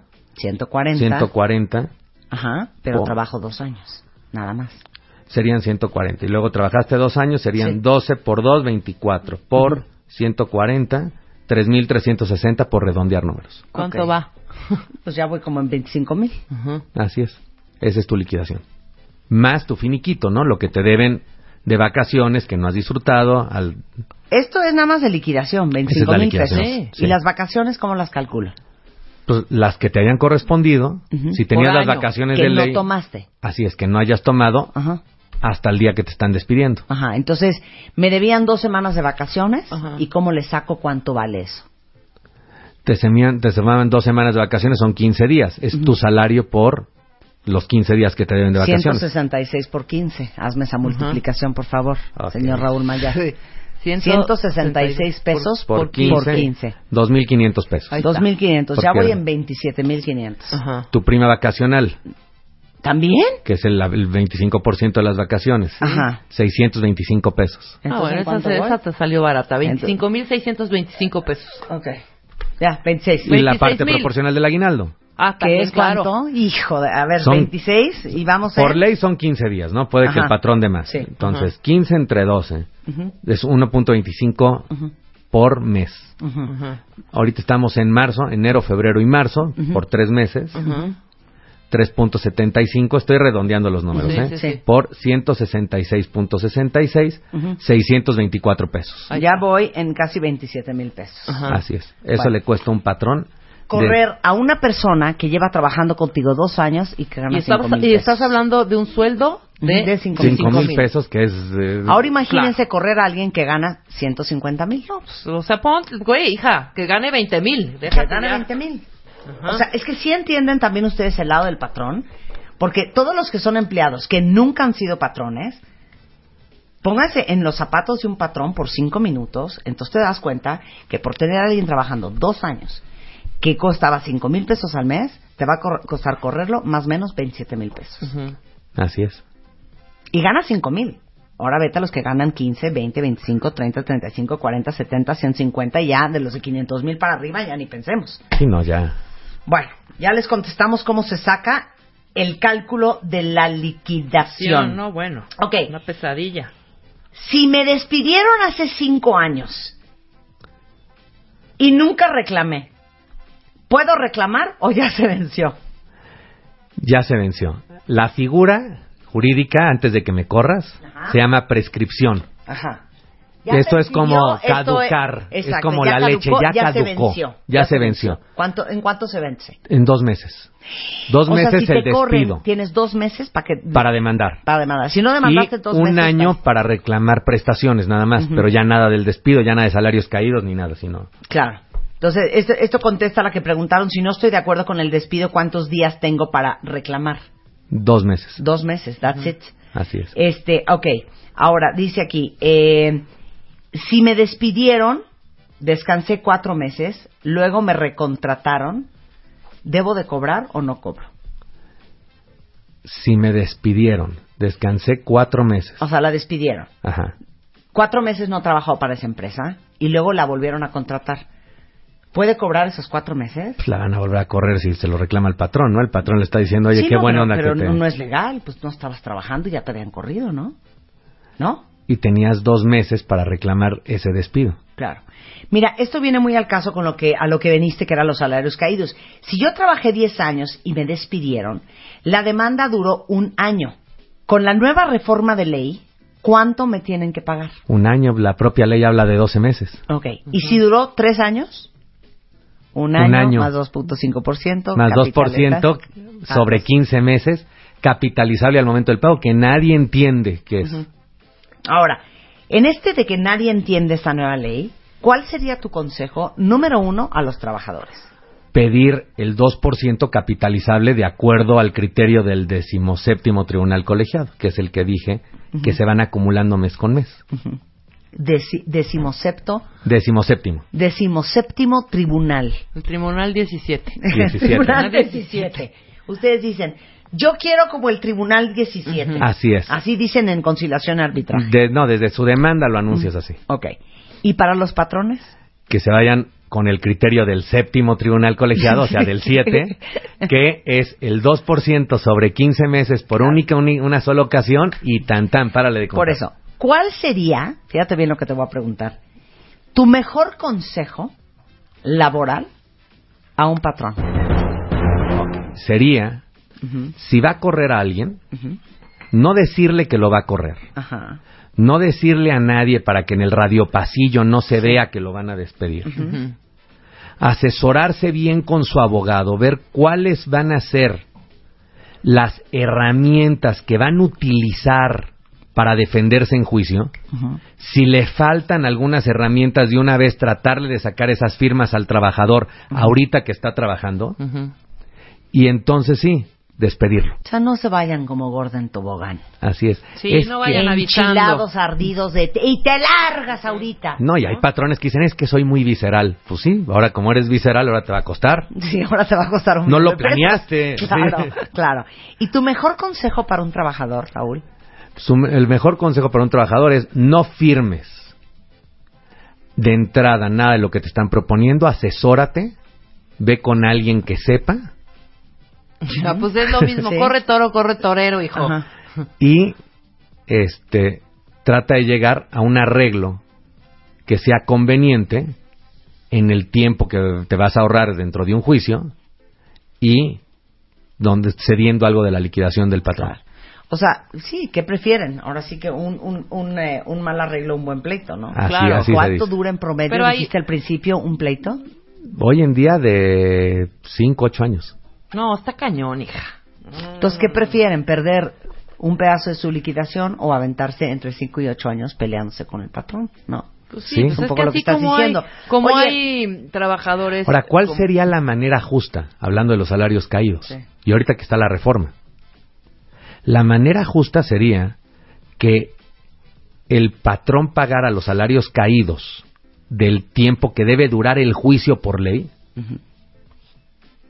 Y si la autoridad se excede, que sea la propia autoridad quien indemnice al trabajador. Claro, ese sería el punto. Pues Oye, sí. perdón, tú arrastraste, mi caso, 8 años, porque no tiene suficiente gente en los tribunales, porque su sistema judicial es muy lento, porque perdieron mi expediente, por cualquier razón. pues También que se les multe. Sí, Ajá. yo patrón porque lo tengo que pagar. Claro. O tú trabajador porque también te lo tengo que castigar a ti. Claro, estoy totalmente Sí, de acuerdo claro. contigo. Si el que no imparte justicia es el que no... Es el que está atorando las cosas. Bueno, en España sucede, ¿eh? En España, si el patrón llega y paga dentro de lo... de- o sea, una vez que pierde, paga el- los seis salarios caídos y el juicio duró más, el gobierno, el Estado, liquida lo demás al trabajador. Ay, pues muy bien. Porque fue negligencia del propio Claro, Estado. Pero eso no va a suceder aquí jamás. No, bueno, pues aquí se hace la ley protegiendo al propio gobierno, ¿no? Y Sí, viendo cómo... totalmente. Más, hombre, Oye, están viendo cómo es una muy buena rollo. pregunta. ¿Qué pasa, licenciado, si encuentro trabajo en el tiempo en que se dicta la sentencia? O sea, puedes trabajar durante el pleito. Esto es lo que está preguntando. Sí, claro. Sí. tú puedes trabajar. Esta es otra cosa que se podría tocar en la reforma. Si ya tienes trabajo, ya tienes seguridad social y tienes un salario igual que los salarios caídos solamente fueran, ¿cómo se llama? Por la diferencia entre el nuevo trabajo que estás generando y lo que ganabas con tu antiguo patrón. Ok, muy bien. Quedó clarísimo. Clarísimo. Te tengo una, qué buena pregunta, ¿eh? Muchas gracias, cuenta bien. Soy gay y es evidente que me corrieron por eso. ¿Cómo lo compruebo?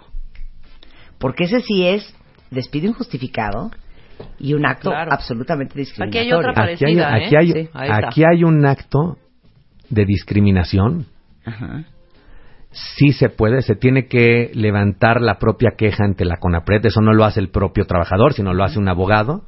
Va con el abogado, lo hace ante la CONAPRED y a la par se demanda en materia laboral y se demanda la reinstalación y las sanciones, daños, perjuicios, este, que se le haya ocasionado a la Traumas persona. existenciales. El trauma Bueno, ahí existencial. primero hay que probar, Ay, ¿no? Que aquí hay algo, aquí hay algo, un, un tema que de hecho ahorita está en la Corte y se va a ir ante la Corte Interamericana de los Derechos Humanos. Y este es un tema actual donde una persona fue despedida por haber sido gay, acredita que el despido fue por eso y se fue ante la Corte y la y demandó ante la Junta los daños y perjuicios. La Suprema Corte de Justicia de la Nación dijo no, la Junta de Conciliación de la Junta de Conciliación y Arbitraje no es competente para conocer de actos de discriminación. Ah. Oh, Pero ¿quién? la ley te dice que las autoridades tienen que ver que no exista discriminación. Ajá. Por eso va a ir ante la Otro Corte enredo. Interamericana de los Derechos Humanos. Sí, otro y luego, Ajá. Si tu patrón dijo que eras gay al exterior y tú no querías que se dijera, es una información que tiene que resguardar en confidencialidad. Sí. Y si no, el IFAI tiene que multar al patrón y puede ser hasta 40 millones de pesos esa multa. Hasta. No, sí, es, sí está cañón. Y esa multa va al, va al. Estado. Aquí lo que se trata de reclamar la gente que ha sufrido un dolo de esos es, oye, a ver, espérate. El que sufrió la violación a sus derechos humanos fui yo. No el Estado. No el pues. Estado. Sí, claro. Con la multa Cáete que el patrón te 40 pagó, millones de pesos a págame mí. a cáitela acá. Claro. Esos son procedimientos muy largos, duran 10, 12 años, porque son procedimientos que llevan inclusive ya a instancias internacionales. Inician dentro del país y acaban instancias internacionales. Pero y qué, sí- qué delichocho ganarte una de Claro. esas. Yo, Ah, no, conozco, bueno. yo conozco un caso y muy... eso lo paga el Estado, ¿eh? Ya. Claro. Claro, de, de una persona este, que conozco bien, que le hicieron hacer la prueba del VIH. Se la mandaron a hacer y él dijo, ¿por? Ujú. O sea, ¿cómo que están mandando a hacer pruebas de...? Y se fue enterando que no, que no, eran como a, a poquitos, no eran a toda la gente que Sí. le mandaron a hacer... este, hay unos análisis este, médicos que él había entregado cuando entró a su programa, X. Resulta que no quiere hacerla, le arman un pero panchote y resulta que lo corren por recorte a los dos, tres meses. Entonces interpone una demanda.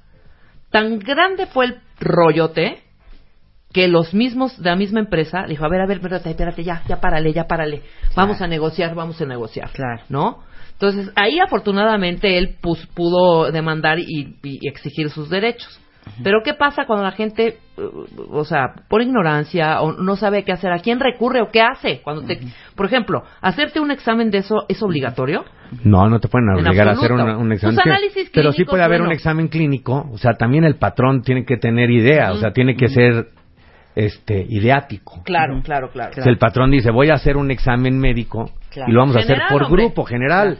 Y puede empezar por un grupo, el segundo, y luego ya no tiene dinero para No, continuar. aquí fue directo y de VIH. Mira, que aquí está- viene Y llegando una mi empresa bien conocida, ¿eh? Bien Aguas conocida. con correrme, Gabriela, porque mira, 20 días por año, ¿qué más? ¿Qué más, Más me tu dijiste? prima vacacional, más tu Y demandamos, de- Lo que y viene demandamos. lo que viene siendo. ¿qué? mi reparto de utilidades, mi bono, tu ¿qué más? bono, tu fondo de ahorro. fondo de ahorro. Lo único triste es que no soy empleada de Confanza, entonces no me tienes que pagar nada de eso.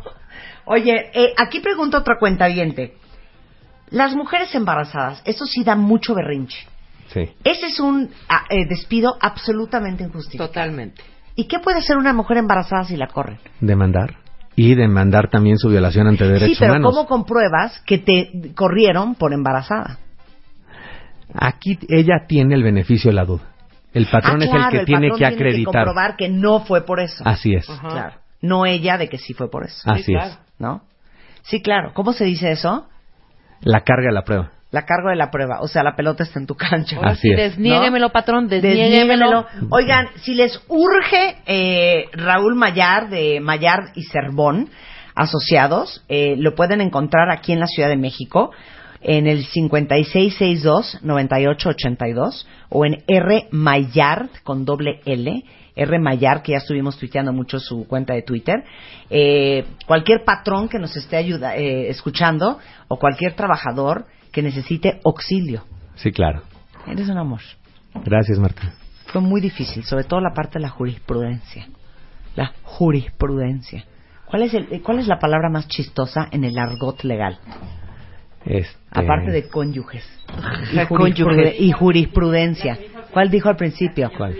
Eh, la, la, la, per- la- la- la- ¿Es perfidia? No. Honestidad No. y prevaricación. Inconstitucional. No, no. No, ay, sí, No no, somos tan sí. brutas. ¿Por quién? Sí, exacto. Sí, ¿por quién nos tomas? ¿Por qué nos tomas? No, fue como Empezaba con A. Anatocismo. como- Eso. anatocismo, si te la pasaste, ¿eh? y me- Te le pasaste. ¿Me puedes explicar, Raúl, de qué va tu tema? Claro, anatocismo. Ah, ok. Ah, o sea, Para, por favor, a la No, y se aventó la de un, un, un, un, eh, un, um, empleado honesto y perfidioso. ¿O qué dijiste? No, Cuando dije perfidioso. No, eh, pi- pi- pir- pi- que yo te dije, sí, un, un prudente, pues, que no ande hablando lo que no debe. Ah, claro, claro, claro. Faltas de probidad y honradez. Probidad, probidad. No providoso. ¿Es providoso? Providoso. Providoso. Sé una empleada providosa, Luisa. Ah, bueno, sí, providosa, claro, que no me falte que la providosa, Que no te falte la probidad, ni la ni la providencia tampoco.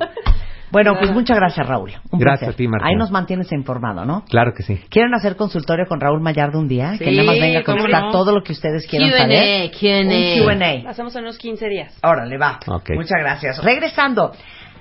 Parejas que se autosostienen. Buenas parejas. Con Lucy Romero en W Radio. Ya volvemos. Marta de Baile, temporada 11. 11, 11. W Radio. ¿Qué razón nos da? ¿Qué razón nos da? ¿Cómo estás, Lucy? Lucy Romero es en the house y está con nosotros hoy. Ya estamos de regreso para hablar de la pareja que se autosostiene. Qué bonita frase. Y más que la pareja que se autosostiene, quiero decirte que estoy impactada porque escuché el programa que tuvieron la semana pasada con Eduardo Sí. Calixto. ¿Cuál Y fue? ¿Cuál fue? casi- ¿Cuál el fue? de, el de... ¿Cómo se construye el amor? ¿Cómo el amor, se construye ajá. el amor? Lo de las colas de los animales Pero y no, los cállate, abrazos. cállate. todo lo que habla él acerca del abrazo y precisamente este es el tema que está más en boga en este momento internacionalmente en relación a terapia de pareja. Para ahí. Lo que pasa es que la semana pasada, cuentavientes, por si se los perdieron, ahorita les mando el podcast por Twitter o Facebook. Hablamos con Eduardo Calixto, que es neurofisiólogo, sobre cómo se construye el amor en el cerebro y realmente cómo logras que alguien sienta apego y amor por ti a través de ciertas técnicas, tanto neuroquímicas como psicológicas como sociales. Ahorita les mando ese, ese podcast, de ese programa eh, de ese el que estás hablando. Ahora yo les vengo a hablar de cómo repercute esto y cómo podemos rescatar una pareja en base a todos esos descubrimientos científicos. ¿Cómo se llama la terapia? o cómo se La llama? terapia, es- la te- bueno, hay un libro muy importante que se llama Hold Me Tight, que quiere decir abrázame fuerte. Ah, ya, hold me Ah, Hold Me tight. Tight. Ese es el título del libro. La autora es la doctora Sue Johnson. Es una gran ponente y es una eh, gran eh, psicóloga que además se ha dedicado a vincular la psicología con la neurofisiología y con la lo que nosotros llamamos la, la todos los procesos fisiológicos de la psicología Sí. humana. Entonces, ellos miden, por ejemplo, qué sucede cuando una mujer está triste, sí, y le ponen electrodos y empiezan a registrar y empiezan además a hacerle un escáner cerebral y se dan cuenta de qué sucede cuando en ese momento alguien llega y sorpresivamente le presenta una foto de su pareja y cómo automáticamente ese solo hecho repercute en su reacción y genera dopamina, que como lo decía em, con toda claridad y con toda precisión el doctor Calixto en su programa, es precisamente aquello que nos hace fluir en el amor. Es es la hormona del amor. Tenemos que hablar y el neurotransmisor del amor. Tenemos que hablar entonces aquí en este programa acerca de tienes tu, re- tu relación dada al queso, te está yendo de la patada, no sabes por qué cada vez que se ven en la mañana y en la noche se están peleando, los fines de semana él está hasta el queque y entonces lo único que quiere ver es chelear y ver fútbol y tú estás con los niños y ya sabes que te lleve el demonio. Entonces vamos a recuperar esas parejas y vamos a entender de qué manera podemos resucitar todo este proceso del amor. Ay, ya. De veras, es que mira, A ver, cuentavientes para los que los necesiten. tenemos que entrar en procesos, en proceso de autoayudarnos y en proceso de nosotros mismos generar aquellas conductas que nos van a permitir poder entrar en una mayor profundidad dentro de nuestra relación y recuperar el vínculo. Ok. Te voy a empezar a, a explicar qué sucede. Cuando uno tiene una pareja que se está bronqueando horrible en un consultorio y que es la primera sesión. Ay, qué horrible. Qué difícil para ustedes los terapeutas. Y además ¿no? tienes, tienes 50 minutos, hija. O lo haces en 50 minutos o simplemente caput, la pareja no Se acabó, vuelve. claro. Claro. Yo lo primero que mido es si el tejido que sostiene a la pareja en términos de vínculo amoroso es reparable o no. ¿Y eso cómo se mide? Lo sientes, es clarísimo. Uno empieza a, a- a hacer las preguntas adecuadas en las cuales tú te vas a dar cuenta si el problema que tienen es un problema de rutina, es un problema circunstancial, es un problema porque el señor de repente lo corrieron y Temporal, entonces sí. tiene dos años deprimido, no da O es de fondo. o si verdaderamente es de fondo en términos del amor. No, pero perdón. No te quiero meter en camisa de once varas. Méteme. Pero como, como qué preguntas. Por ejemplo, una condicionante que es muy difícil de reparar es si la relación está triangulada actualmente. ¿Cómo? Porque Si hay ya- una- si hay alguien- otra persona. Bueno, claro, claro. si claro. él o ella tienen otra pareja, eso va a estar haciendo que, la- que siempre se compare consciente e inconscientemente lo que está sucediendo en el cotidiano con lo que se vive con la otra persona. Y eso necesariamente es una obstrucción que en vez de reparar el tejido del amor, va haciendo más grandes. Hagan de cuenta que es como una red, como una malla. Y esa malla, los hoyos los va haciendo cada vez más grandes. Y es más difícil tejer sobre esa malla por mucho que se quiera. Muchas veces a esas parejas lo que las sostiene es el aspecto matrimonio, es la forma, pero la pareja está severamente dañada en su Claro. esencia. Ahora, cuando la pareja en su esencia tiene elementos rescatables, la pareja tiene muy buen porcentaje de no a mí no me importa que se digan el huevo y quien lo puso y que se den hasta con la maceta y con el sartén en la cabeza. Claro. A mí me importa si verdaderamente el tejido amoroso tiene una parte de reparación. La semana pasada el doctor Calisto dijo cosas muy interesantes en cuanto al tocamiento de las manos, el miramiento. Yo quiero decirles que esas recetas son importantísimas. Efectivamente, escuchen ese podcast porque lo que él está diciendo es real. Pero voy a darles todavía más elementos. La secuencia es la siguiente. Lo primero es la mirada, la mirada que encuentra el rostro. Lo ¿Cómo? segundo es la sonrisa. Lo tercero es la palma de las manos. Y después de la palma de las manos, la cercanía, la cercanía táctil es también clave.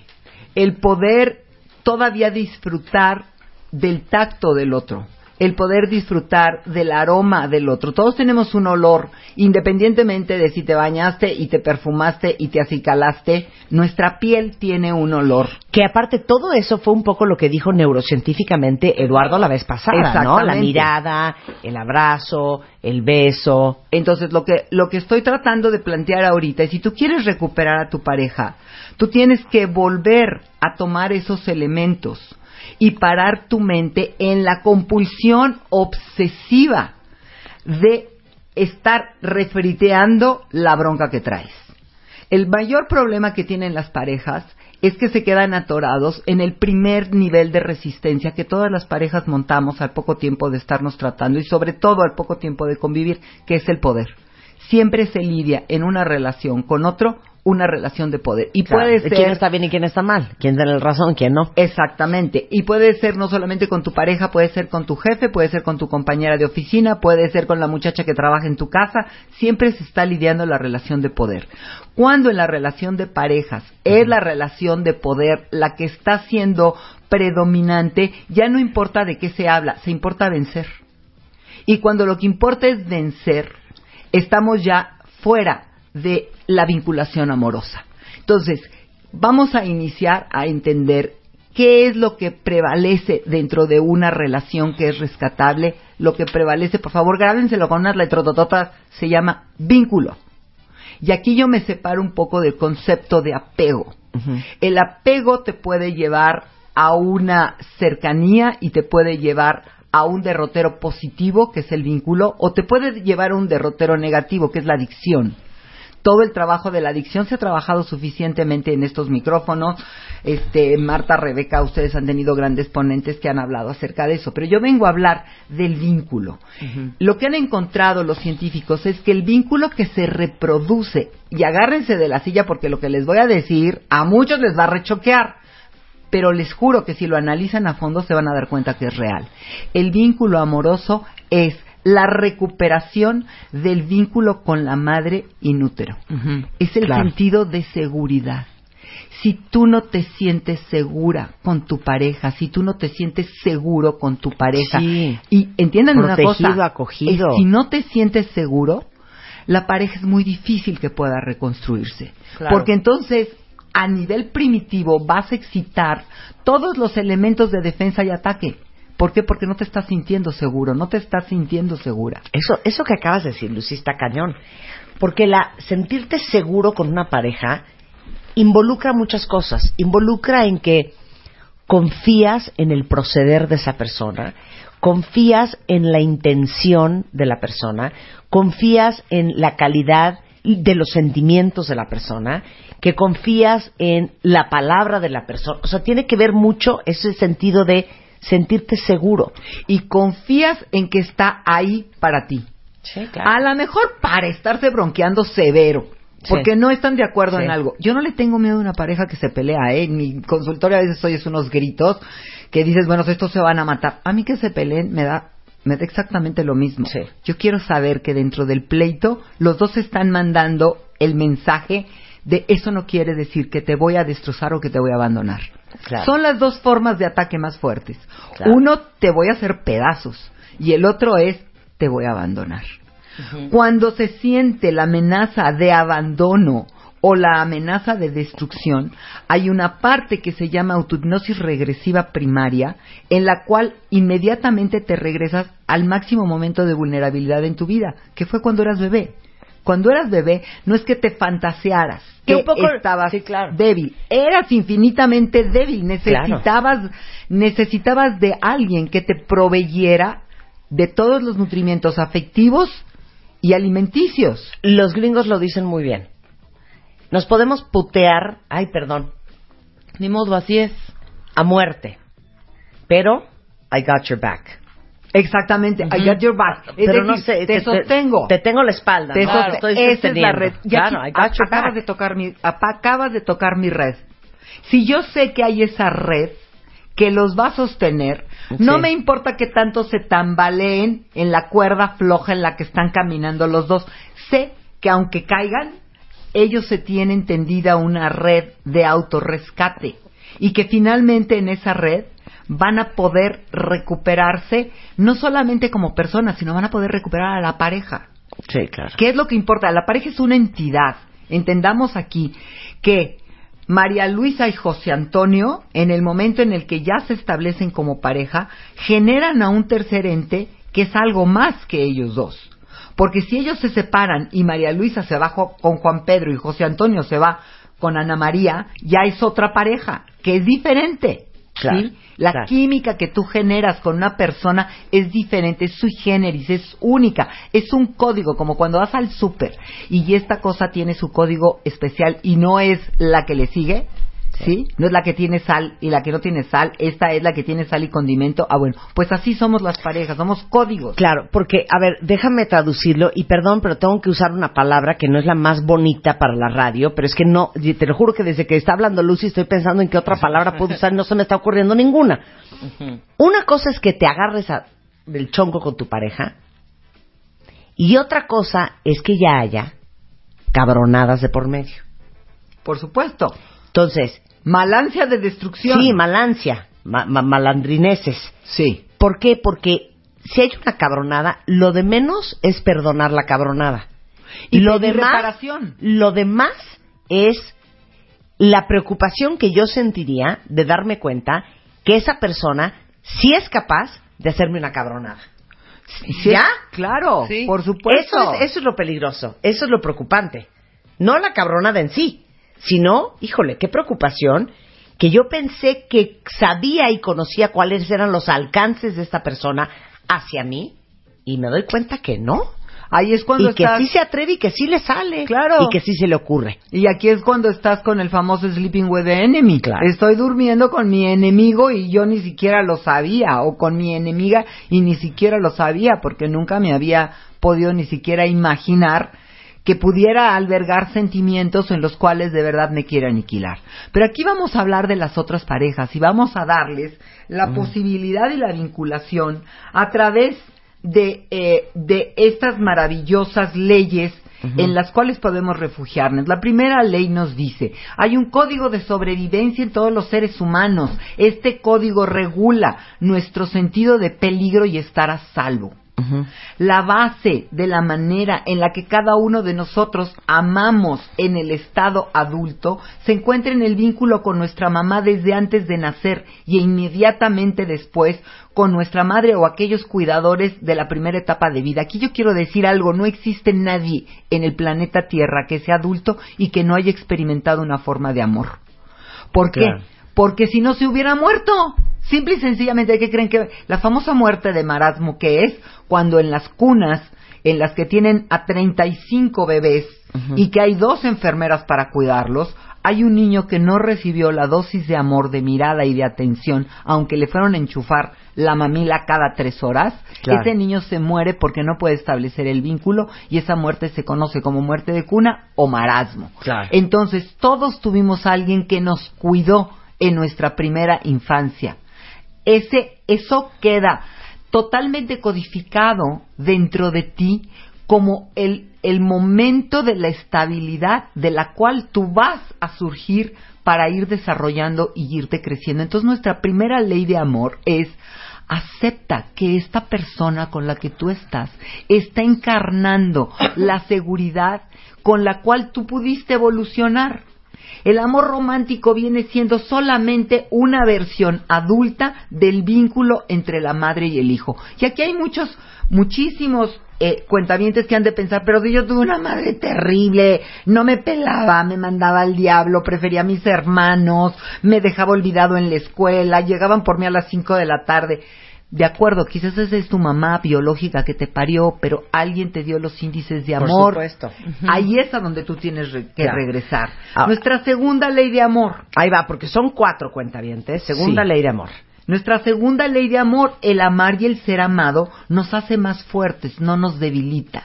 ¿Y por qué tenemos que tocar esto? Porque hay una idea que se dio, digamos, aproximadamente hace 15 años atrás, en el cual eh, amar era ser dependiente, amar era ser vulnerable, amar era estar a merced del otro que pudiera jugar con tus sentimientos y trapear el piso. Entonces todavía hay muchas parejas que no se atreven a decirle, por ejemplo, a su pareja, qué guapísima te ves hoy.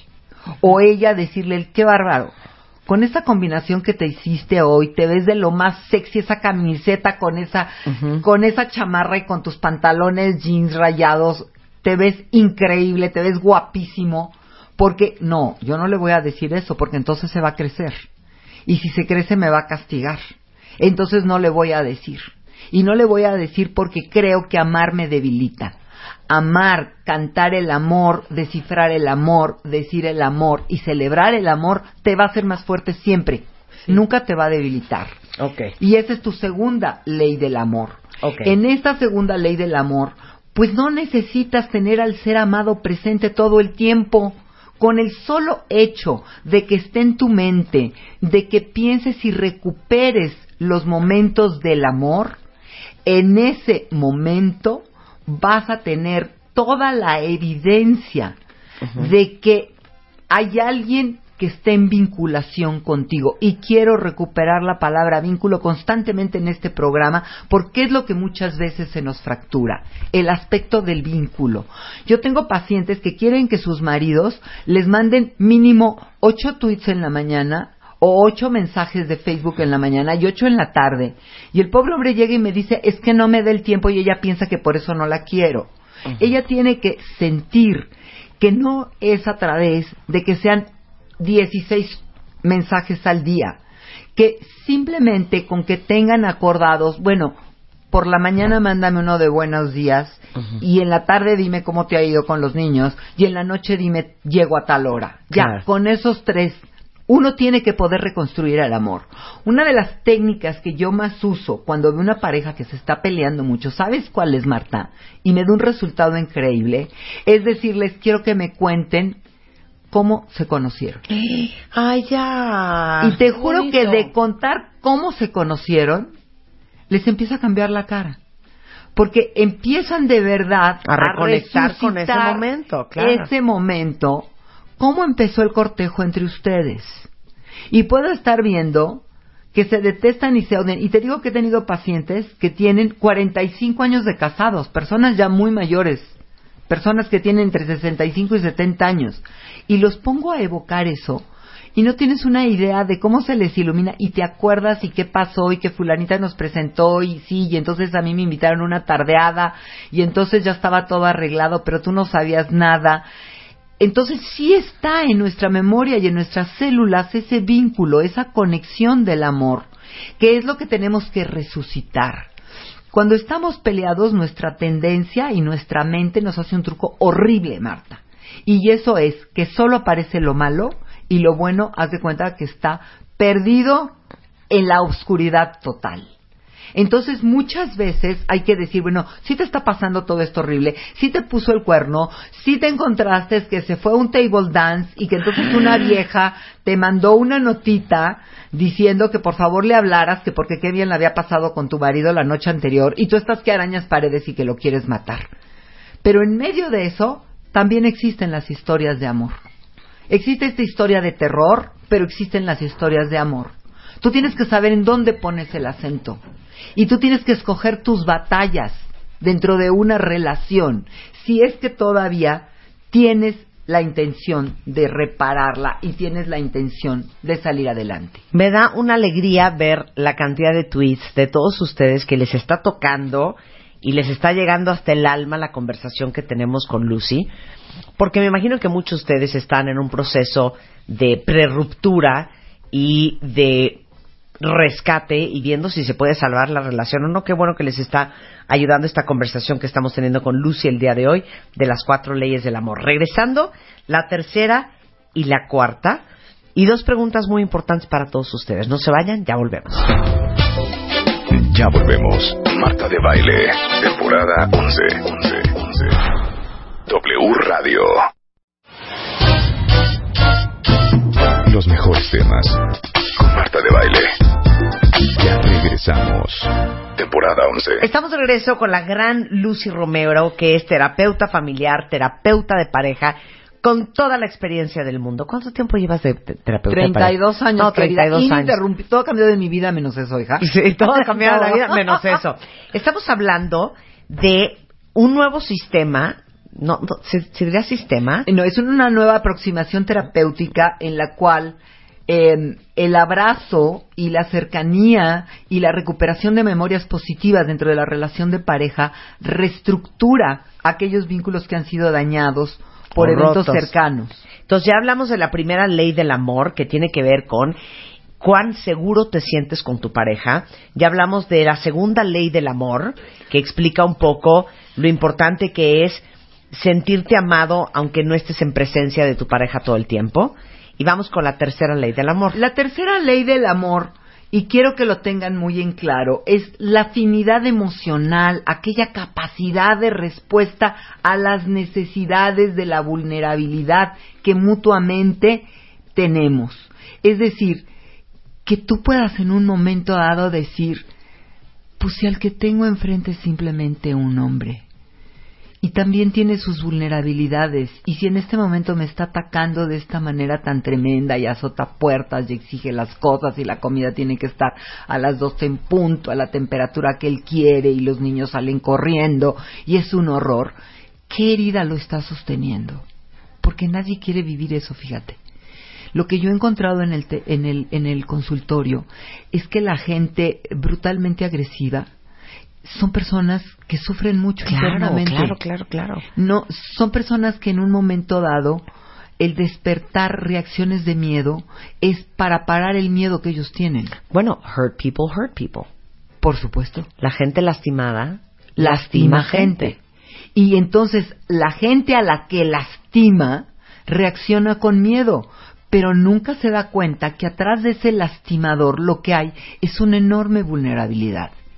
Es verdaderamente que ese vínculo materno infantil no estuvo construido propiamente. Y Ah, y eso no significa que te tengas que quedar en la relación. Por supuesto que Pero no. significa que lo puedes ver, ahora sí que como dirías tú, con otra mirada. lo puedes tener la Hasta de mirada compasión. de decir de veras, de veras, qué vulnerable, qué inseguro, qué débil es mi pareja, mi marido, mi padre, mi jefe, que en vez de crear un buen ambiente y lograr lo que quiere a través de un buen modo, tiene que generar tanto odio y tanto miedo alrededor de él. ¿Por qué tengo que ver a mis hijos correr en cuanto oyen que el garaje se está abriendo o que el papá está subiendo las escaleras para llegar al departamento? Qué cosa tan espantosa que los Claro. niños prefieran taparse la cara que estar presentes a cuando llega papá. ¿Cómo puedo yo aproximarme a él? Claro. Ya en el desapego de que te tengo miedo, no te tengo por qué tener miedo, no puedes hacerme nada, soy intocable ante ti, porque aun si me pegaras podría Claro. hacer cosas tremendas. Claro, y también alejarnos del lugar de me estás fallando, me estás decepcionando, me estás desilusionando, me estás rompiendo la promesa. Y separarte un poco de esa forma y de ese lugar y verlo como otro ser humano con estas terribles carencias de las que hablaste tú. Y con su necesidad de querer que las cosas sean como son en su cabeza y no como son en realidad. Es decir, qué barbaridad, toda la vida estás mal, nunca cumples con lo que con lo que yo espero. Y la crítica constante, las personas que devastan en crítica constante son personas que interiormente tienen un perfeccionismo y una autocrítica tremenda. Y como no soportan la autocrítica que tienen interna, la proyectan hacia afuera y Claro. tienen que estar devastando al otro. Claro. Pero es un problema de esa persona, no es problema tuyo. Tú no estás para cumplir las expectativas del otro. Tú estás para vincularte. Y vinculación profunda quiere decir entender al otro en su vulnerabilidad y en sus necesidades básicas. Y la, la tercera ley del amor habla de eso, del entendimiento mutuo de la necesidad básica. Ahora, tú tienes una lista de lo que sí saben hacer juntas las parejas que sí funcionan. Claro, por ejemplo, pueden superar los malentendidos. Es que yo te dije que pasaba por ti a las 5 y 30. No, tú me dijiste que pasabas por mí a las 8.30. Pero ¿cómo es posible? Eres una sorda del demonio que no puedes entender qué tienes en la cabeza. Maldito grosero, no me hables así. Eso Exacto. entendí yo, estúpido. y ya nos amamos y ya nos contentamos. Exactamente, pueden, pueden sobrepasar los malentendidos. Hay un momento en el que él dice, bueno, no sé por qué entendiste eso, pero pues yo quise decir cinco y media. Bueno, Claro. perdóname, ahorita le meto velocidad y en vez de estar a las ocho y media voy a estar a las seis y media, pero dame, dame tantito entendido, dame un, un chancecito. Otra cosa es que pueden, fíjate, esto me encanta, son parejas que pueden reconectar, que pueden trascender. ¿Tú te has dado cuenta cuando te desconectas de tu pareja? Claro. Que de repente dices, qué gorda me estás cayendo, o qué gorda me estás cayendo, o que ya me desconecté. O andas en otro rollo. O andas simplemente Claro. en otro rollo y no estás pensando y, y- estás tan Sí, emocionado. no estás en el sha, la, la, la, la. Exacto. Y que regresas y vuelves a conectar. Eh, y entonces pueden, estas parejas pueden volver a, a superar las desconexiones del uno del otro. Luego, otra cosa, pueden pedir y otorgar perdón. Se vale que digan, chin, sí es cierto. ¿Sabes qué? Que ya chequé mi agenda y sí me dijiste 5.30. Perdóname, perdón, perdón, perdón, fui loca, mi ojos. Claro. ¿Qué? Por favor, perdóname. Pero entonces el otro dice, sí te otorgo perdón. Nada más no friegues. Sí. ¿Qué te cuesta checar tu agenda en vez de andar papaloteando? Porque yo me vine matando en el periférico y cancelé una junta nada más por estar por ti a las cinco y media en punto. Ok. ¿Sí? Pedir y otorgar perdón, importantísimo. Pueden otra cosa, escucharse. Miren, esto del escucha es una cosa que se trabaja en el consultorio a fondo porque es impresionante. Nosotros creemos que nos escuchamos, ¿no es cierto? En cuanto el otro empieza a decir algo, tú estás usando tu mente para apuntar tus misiles de cómo vas a derrotar cada argumento. Sí, claro. ¿Eh? A ver, Eso es delichocho. ¿cómo le hago para demostrarle Claro. que está Estamos mal de su alineando los cabeza? cañones. que está mal de su cabeza y que nada más no da pie con bola. En vez de decir, a ver, a ver, a ver, voy a escuchar qué me está diciendo. Sí, claro. Y ya antes de pasar a contestar, voy a inhalar y exhalar y a decir en dónde cabe lo que me está diciendo. Pero, eh, o sea, es Porque que a lo mejor me carcajeo. Porque ¿qué está pensando uno cuando la pareja le está echando un choro? Estás pensando, ¿Qué le vas a contestar? ¿Cómo se lo ¿qué contesto? jalada lo que acaba de decir? No, y aparte estás pensando no ya en la respuesta. doy de- crédito No, lo que acabo de oír. Uy, esto se la voy a cobrar de oro. Y Eso es no escucharse. Esto se la voy a revirar de lichocho. ¿Ya me entiendes? No, en eso estás pensando. Exactamente. Muy mal, eso no es escuchar. Eso Claro. no es escuchar. Escuchar es ponerte como una persona que no juzga y que está absorbiendo lo que el otro dice y ubicando dónde está parado. Para después que el siguiente elemento importantísimo en las Esto- parejas exitosas. Espérate. Esto que va a decir Lucy Romero es una monada. Por favor, escúchenlo. Entender al otro en su herida profunda de abandono e inseguridad. Ay, que Eso es una sí. monada. Todos, todos de alguna manera traemos una herida profunda por whatever reason. Y Ahí muchas viene veces, abrázame. no solamente son rollos que vienen de la infancia, muchas veces uno tiene que lidiar con las heridas que dejaron parejas anteriores, Claro. con los traumas que traen por experiencias anteriores y que sabes que no es personal y es importante que sepas que no es personal y que entiendas de dónde viene y que lo tomes con tranquilidad y con amorosidad. Miren, si ¿Existe hacen esto? Cero. ustedes Cero con amor, punto. ¿Para qué amorosidad. le ponen más cosas? Con amor. Con amor. Así. Amor. Amorosidad Me encanta. precioso. Me, me, me encanta Rebe porque siempre reduce todo a una mirada absoluta y Eh. totalmente aguda con una palabra. Sí. Efectivamente. Práctica y fea. Con am- práctica y fea. No, el amor. La amorosidad.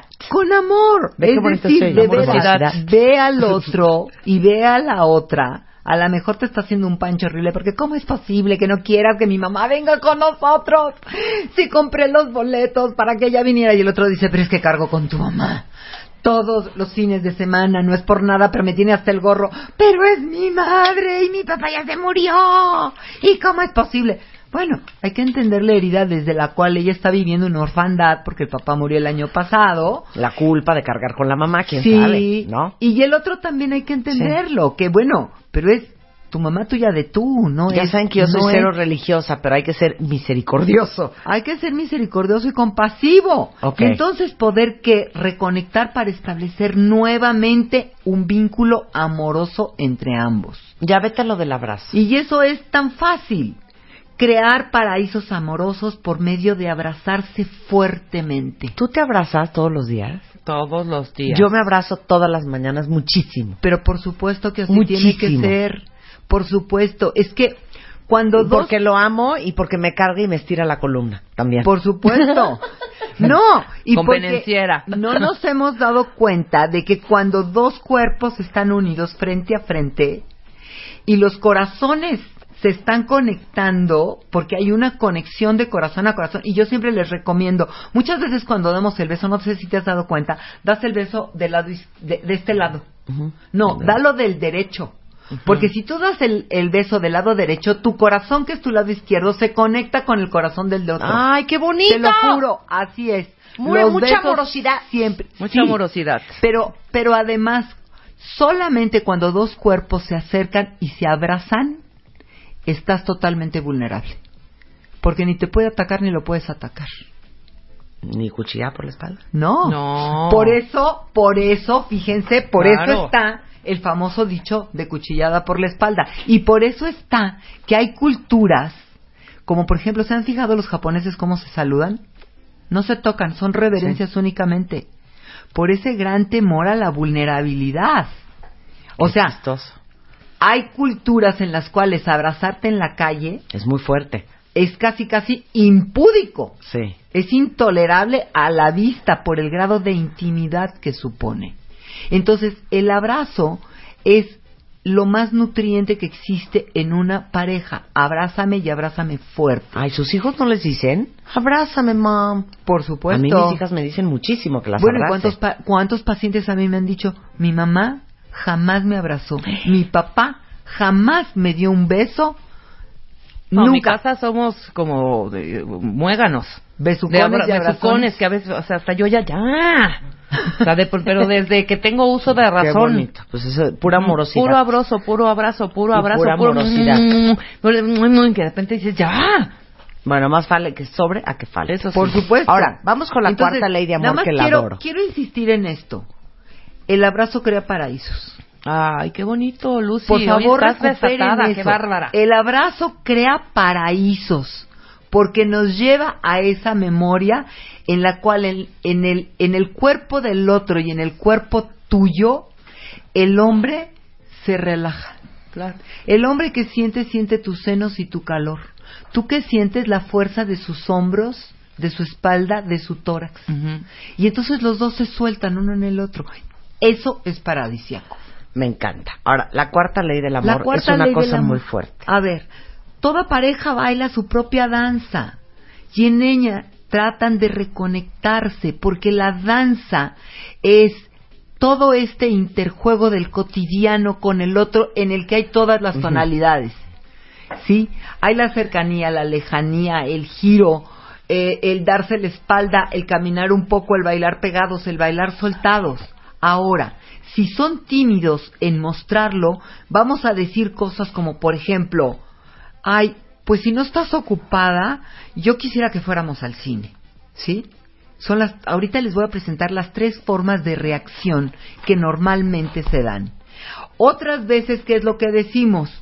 Cuando venimos desde reclamo y desde el enojo, vamos a decir, bueno, como tú jamás tienes tiempo, pues yo me voy al cine solo, ¿eh? Chao. Obviamente, ¿cómo reacciona la otra? Caen las Pues patas. vete, Claro. vete. No, ¿cuál vete? ¿Ya Lárgate. me entiendes? Y en otro caso, a veces se cancela siquiera el, el intento porque tenemos miedo al rechazo y entonces decimos, mira, yo ya me voy a cenar, te veo luego. ¿Sí? O yo ya me arreglé porque quiero ver esta película, me voy al cine, luego nos vemos. Entonces aquí estamos viendo los tres movimientos. Un movimiento tímido, ¿qué es lo que va a decir? Oye, ¿tendrías tiempo? Bueno, si tienes un ratito, ¿crees que podamos ir al cine? Un movimiento de rechazo es, como tú jamás tienes tiempo, porque todo es más importante que yo, pues entonces ya me voy al cine. Y un movimiento de rechazo es, bueno, yo ya lo tengo todo arreglado, me voy al cine, te veo en la noche, eh, chao. Estos tres movimientos son movimientos de separación, no son movimientos de cercanía. Un movimiento de cercanía se atreve a hacer una propuesta. Muero de ganas de ir al cine. Es que, como dice el dicho, el que no sabe pedir, reclama. Totalmente. Y el que no, el que reclama se monta en el juicio y se monta en la demanda. Y el que sabe pedir, lo que está haciendo es mostrando una necesidad y haciendo una petición. Fíjate la gran división que hay entre, ay, muero de ganas de ir a ver tal película. ¿Quisieras venir conmigo? Y tengo ganas de ir contigo. Además, tengo ganas de ir contigo. Estás mostrándote vulnerable. ¿Por qué Híjole, te muestras yo, yo no- vulnerable? yo diría que ni siquiera quisieras venir conmigo. ¿Cómo que quisieras? Sí, no pues si no te vas a ir solo, ¿o No, qué? es claro, Si no vas a invitar a alguien más. ¿Qué ¿o onda vamos? Bueno, a ti no te pueden decir eso porque tú ya veo. No, pero es así, sí es como de ya Oye, por hecho. me vamos. muero de ganas de ir a vamos. vamos. ¿Ah? Claro. Sí. ¿Cuál quisieras? ¿Quisieras? Claro. No, no, o sea, no. Pero Bueno, tú estás, pero desde que Rebeca. dices, Sí. Pero desde que dices me muero de ganas de ir al cine, estás diciendo, te estás poniendo vulnerable, porque la que tiene necesidad de Sí, ir claro, al cine claro, eres tú. tú, claro. Pues Ajá. es que eso es lo que se necesita, perder el miedo a ser vulnerable ante el otro. pierdan el miedo de me muero de ganas de que cambies el foco. Aquí lo que quiero que vean es que hay dos formas de respuesta. Una respuesta adecuada y otra inadecuada. En una respuesta adecuada, ¿qué es lo que pasa? Pues ambos se van, ambos se van a alcanzar en el lugar desolado en el que se encuentre el uno y el otro y van a responder intuitivamente. Desde ahí. Sí, el claro. desarrollo de la intuición. Por favor, sean intuitivos. ¿Qué le está pasando a esta? A ver, ¿qué le está pasando a este que me está diciendo que... Y de repente te das cuenta que te está diciendo, oye mi amor, ¿y qué no tienes ganas de, de que irte a un spa el domingo en la tardecita?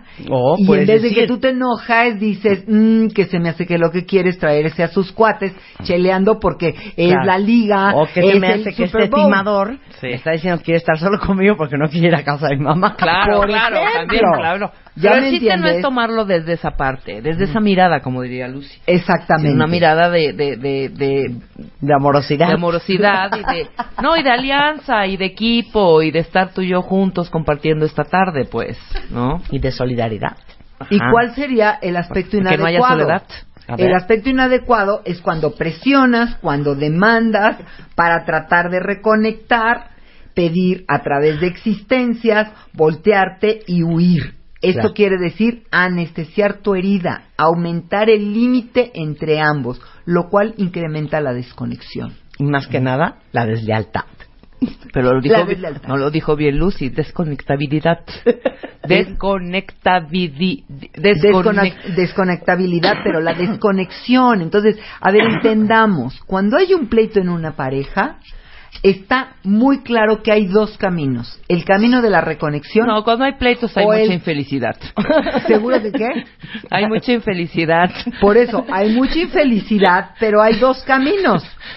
Voy a negociar el pleito para reconectar o voy a negociar el pleito para incrementar el límite. Por favor, entiendan, las parejas de repente, yo los veo clarito cuando empiezan a correr cada vez más el límite y a pintar la línea más la Les digo una cosa. más separada. Por eso cae tan gorda la gente con la que uno no se puede pelear porque le dura el enojo 12 horas. Ay, sí, eso es horrendo, Ay, qué ¿eh? pesadez. Es horrible. Porque uno quiere Espantoso. pelear y luego ya conectar rápido. Ya. Sí, ya, ya, pues, pásame la una sal. vuelta y regresas. ¿Qué onda? Sí. Pero eso de que, no, es que a mí me duran, me dura el coraje 12 horas. Dos días. No el flojera, ¿eh? El otro día yo estaba en una plática Muy igual mal. así, platicando con parejas y todo ese rollo, y uno de ellos me dice, no, a mí se me pasa muy rápido. Yo, ¿cuánto? ¿Qué? ¿Dos horas? No, dos días. Yo, ¿eh? No. Eso es ¿Sabes rápido. qué? No vaya a ser que un día por estarse desconectando, Claro, se regresen y desconecten no y no- encuentres el enchufe. Sí, exacto. o el Claro. enchufe esté ocupado. El enchufe ya está en otra conexión. Exactamente. Bueno. No, yo he tenido parejas que duran 15 días sin dirigirse No, la bueno. palabra. No Bueno, entiendo eso. que- Eso no de es posible. ¿Esos parientes tuyos o quién era? ¿Alguien que ¿Quién? tú conocías? No, alguien que yo conozco, cero eran parientes Ah, míos. bueno, que eran cuatro años. cuatro años la pareja sin hablarse. Sin hablarse, No. hombre. No, pero yo conozco a alguien Eso le hace un que pasaba la con la esposa dos semanas sin hablarse. No, ¿Qué es eso? ¿Qué es eso? No. Qué angustia. Entiendan. Qué, qué horror. ¿A qué pérdida de tiempo? Entonces, además- es aquí es donde quiero cerrar el programa con esta maravillosa claridad que acabamos de tener Claridad. ahorita.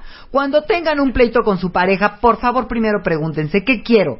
¿Volver a conectar o que mi límite sea más grande? Claro. Si lo que quieres es que el pancho sea mayor, ay, hijito, mira, por favor, vamos quedando claros. Lo que quieres es cada vez tener más pretextos para mandar al diablo a tu pareja. Claro. Eso es lo que estás haciendo. si lo que quieres es conectar, entonces vamos utilizando toda esta metodología que ya mucho dimos aquí, más mucho dio Calixto, para reconectar, porque todo Claro. es en relación a un Miren, vínculo. y la semana pasada lo dijo Enrique Tamés. También. La vida es demasiado corta para estar con nimiedades y estarle dando importancia a la sarta de estupideces que pasan todos los días en nuestra vida y en la vida de pareja también. Exacto. y están Ya estarnos dijimos. hundiendo. Si ya lo que quieres es desconectar, pues entonces dilo claramente. Yo ya lo que quiero es tener más pretextos para salir con la frente en alta y poder mandar al demonio a mi pareja.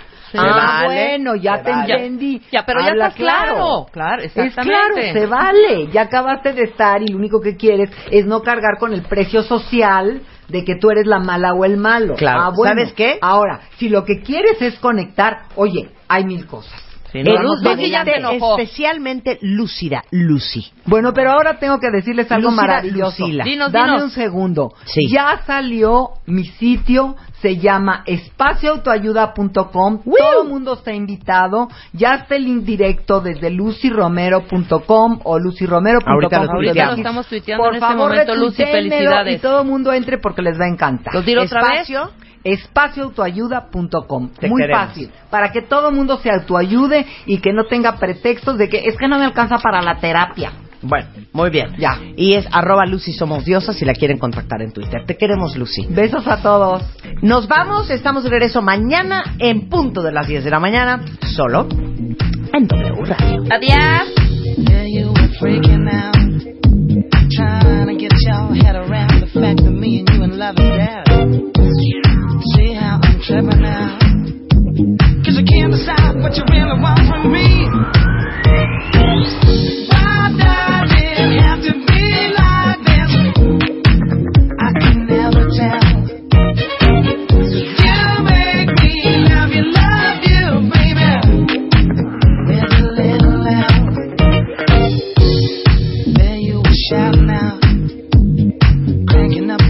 Altercations, getting upset in your desperation, screaming and hollering. How can this not become so paper thin? You're playing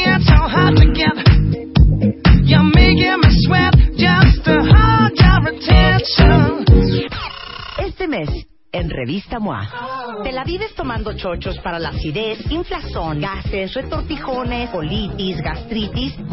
¿Tienes mala fama en la oficina? Revive tu reputación en ocho pasos. ¿Cómo durar más en la cama? Deja de inventar pretextos y vuélvete un maratonista sexual. ¿Te sientes solo y aislado 24 por 7? MOA Marzo, más de 120 páginas de aprendizaje, desarrollo, ideas e inspiración para estar mejor. Una revista de Marta de Baile.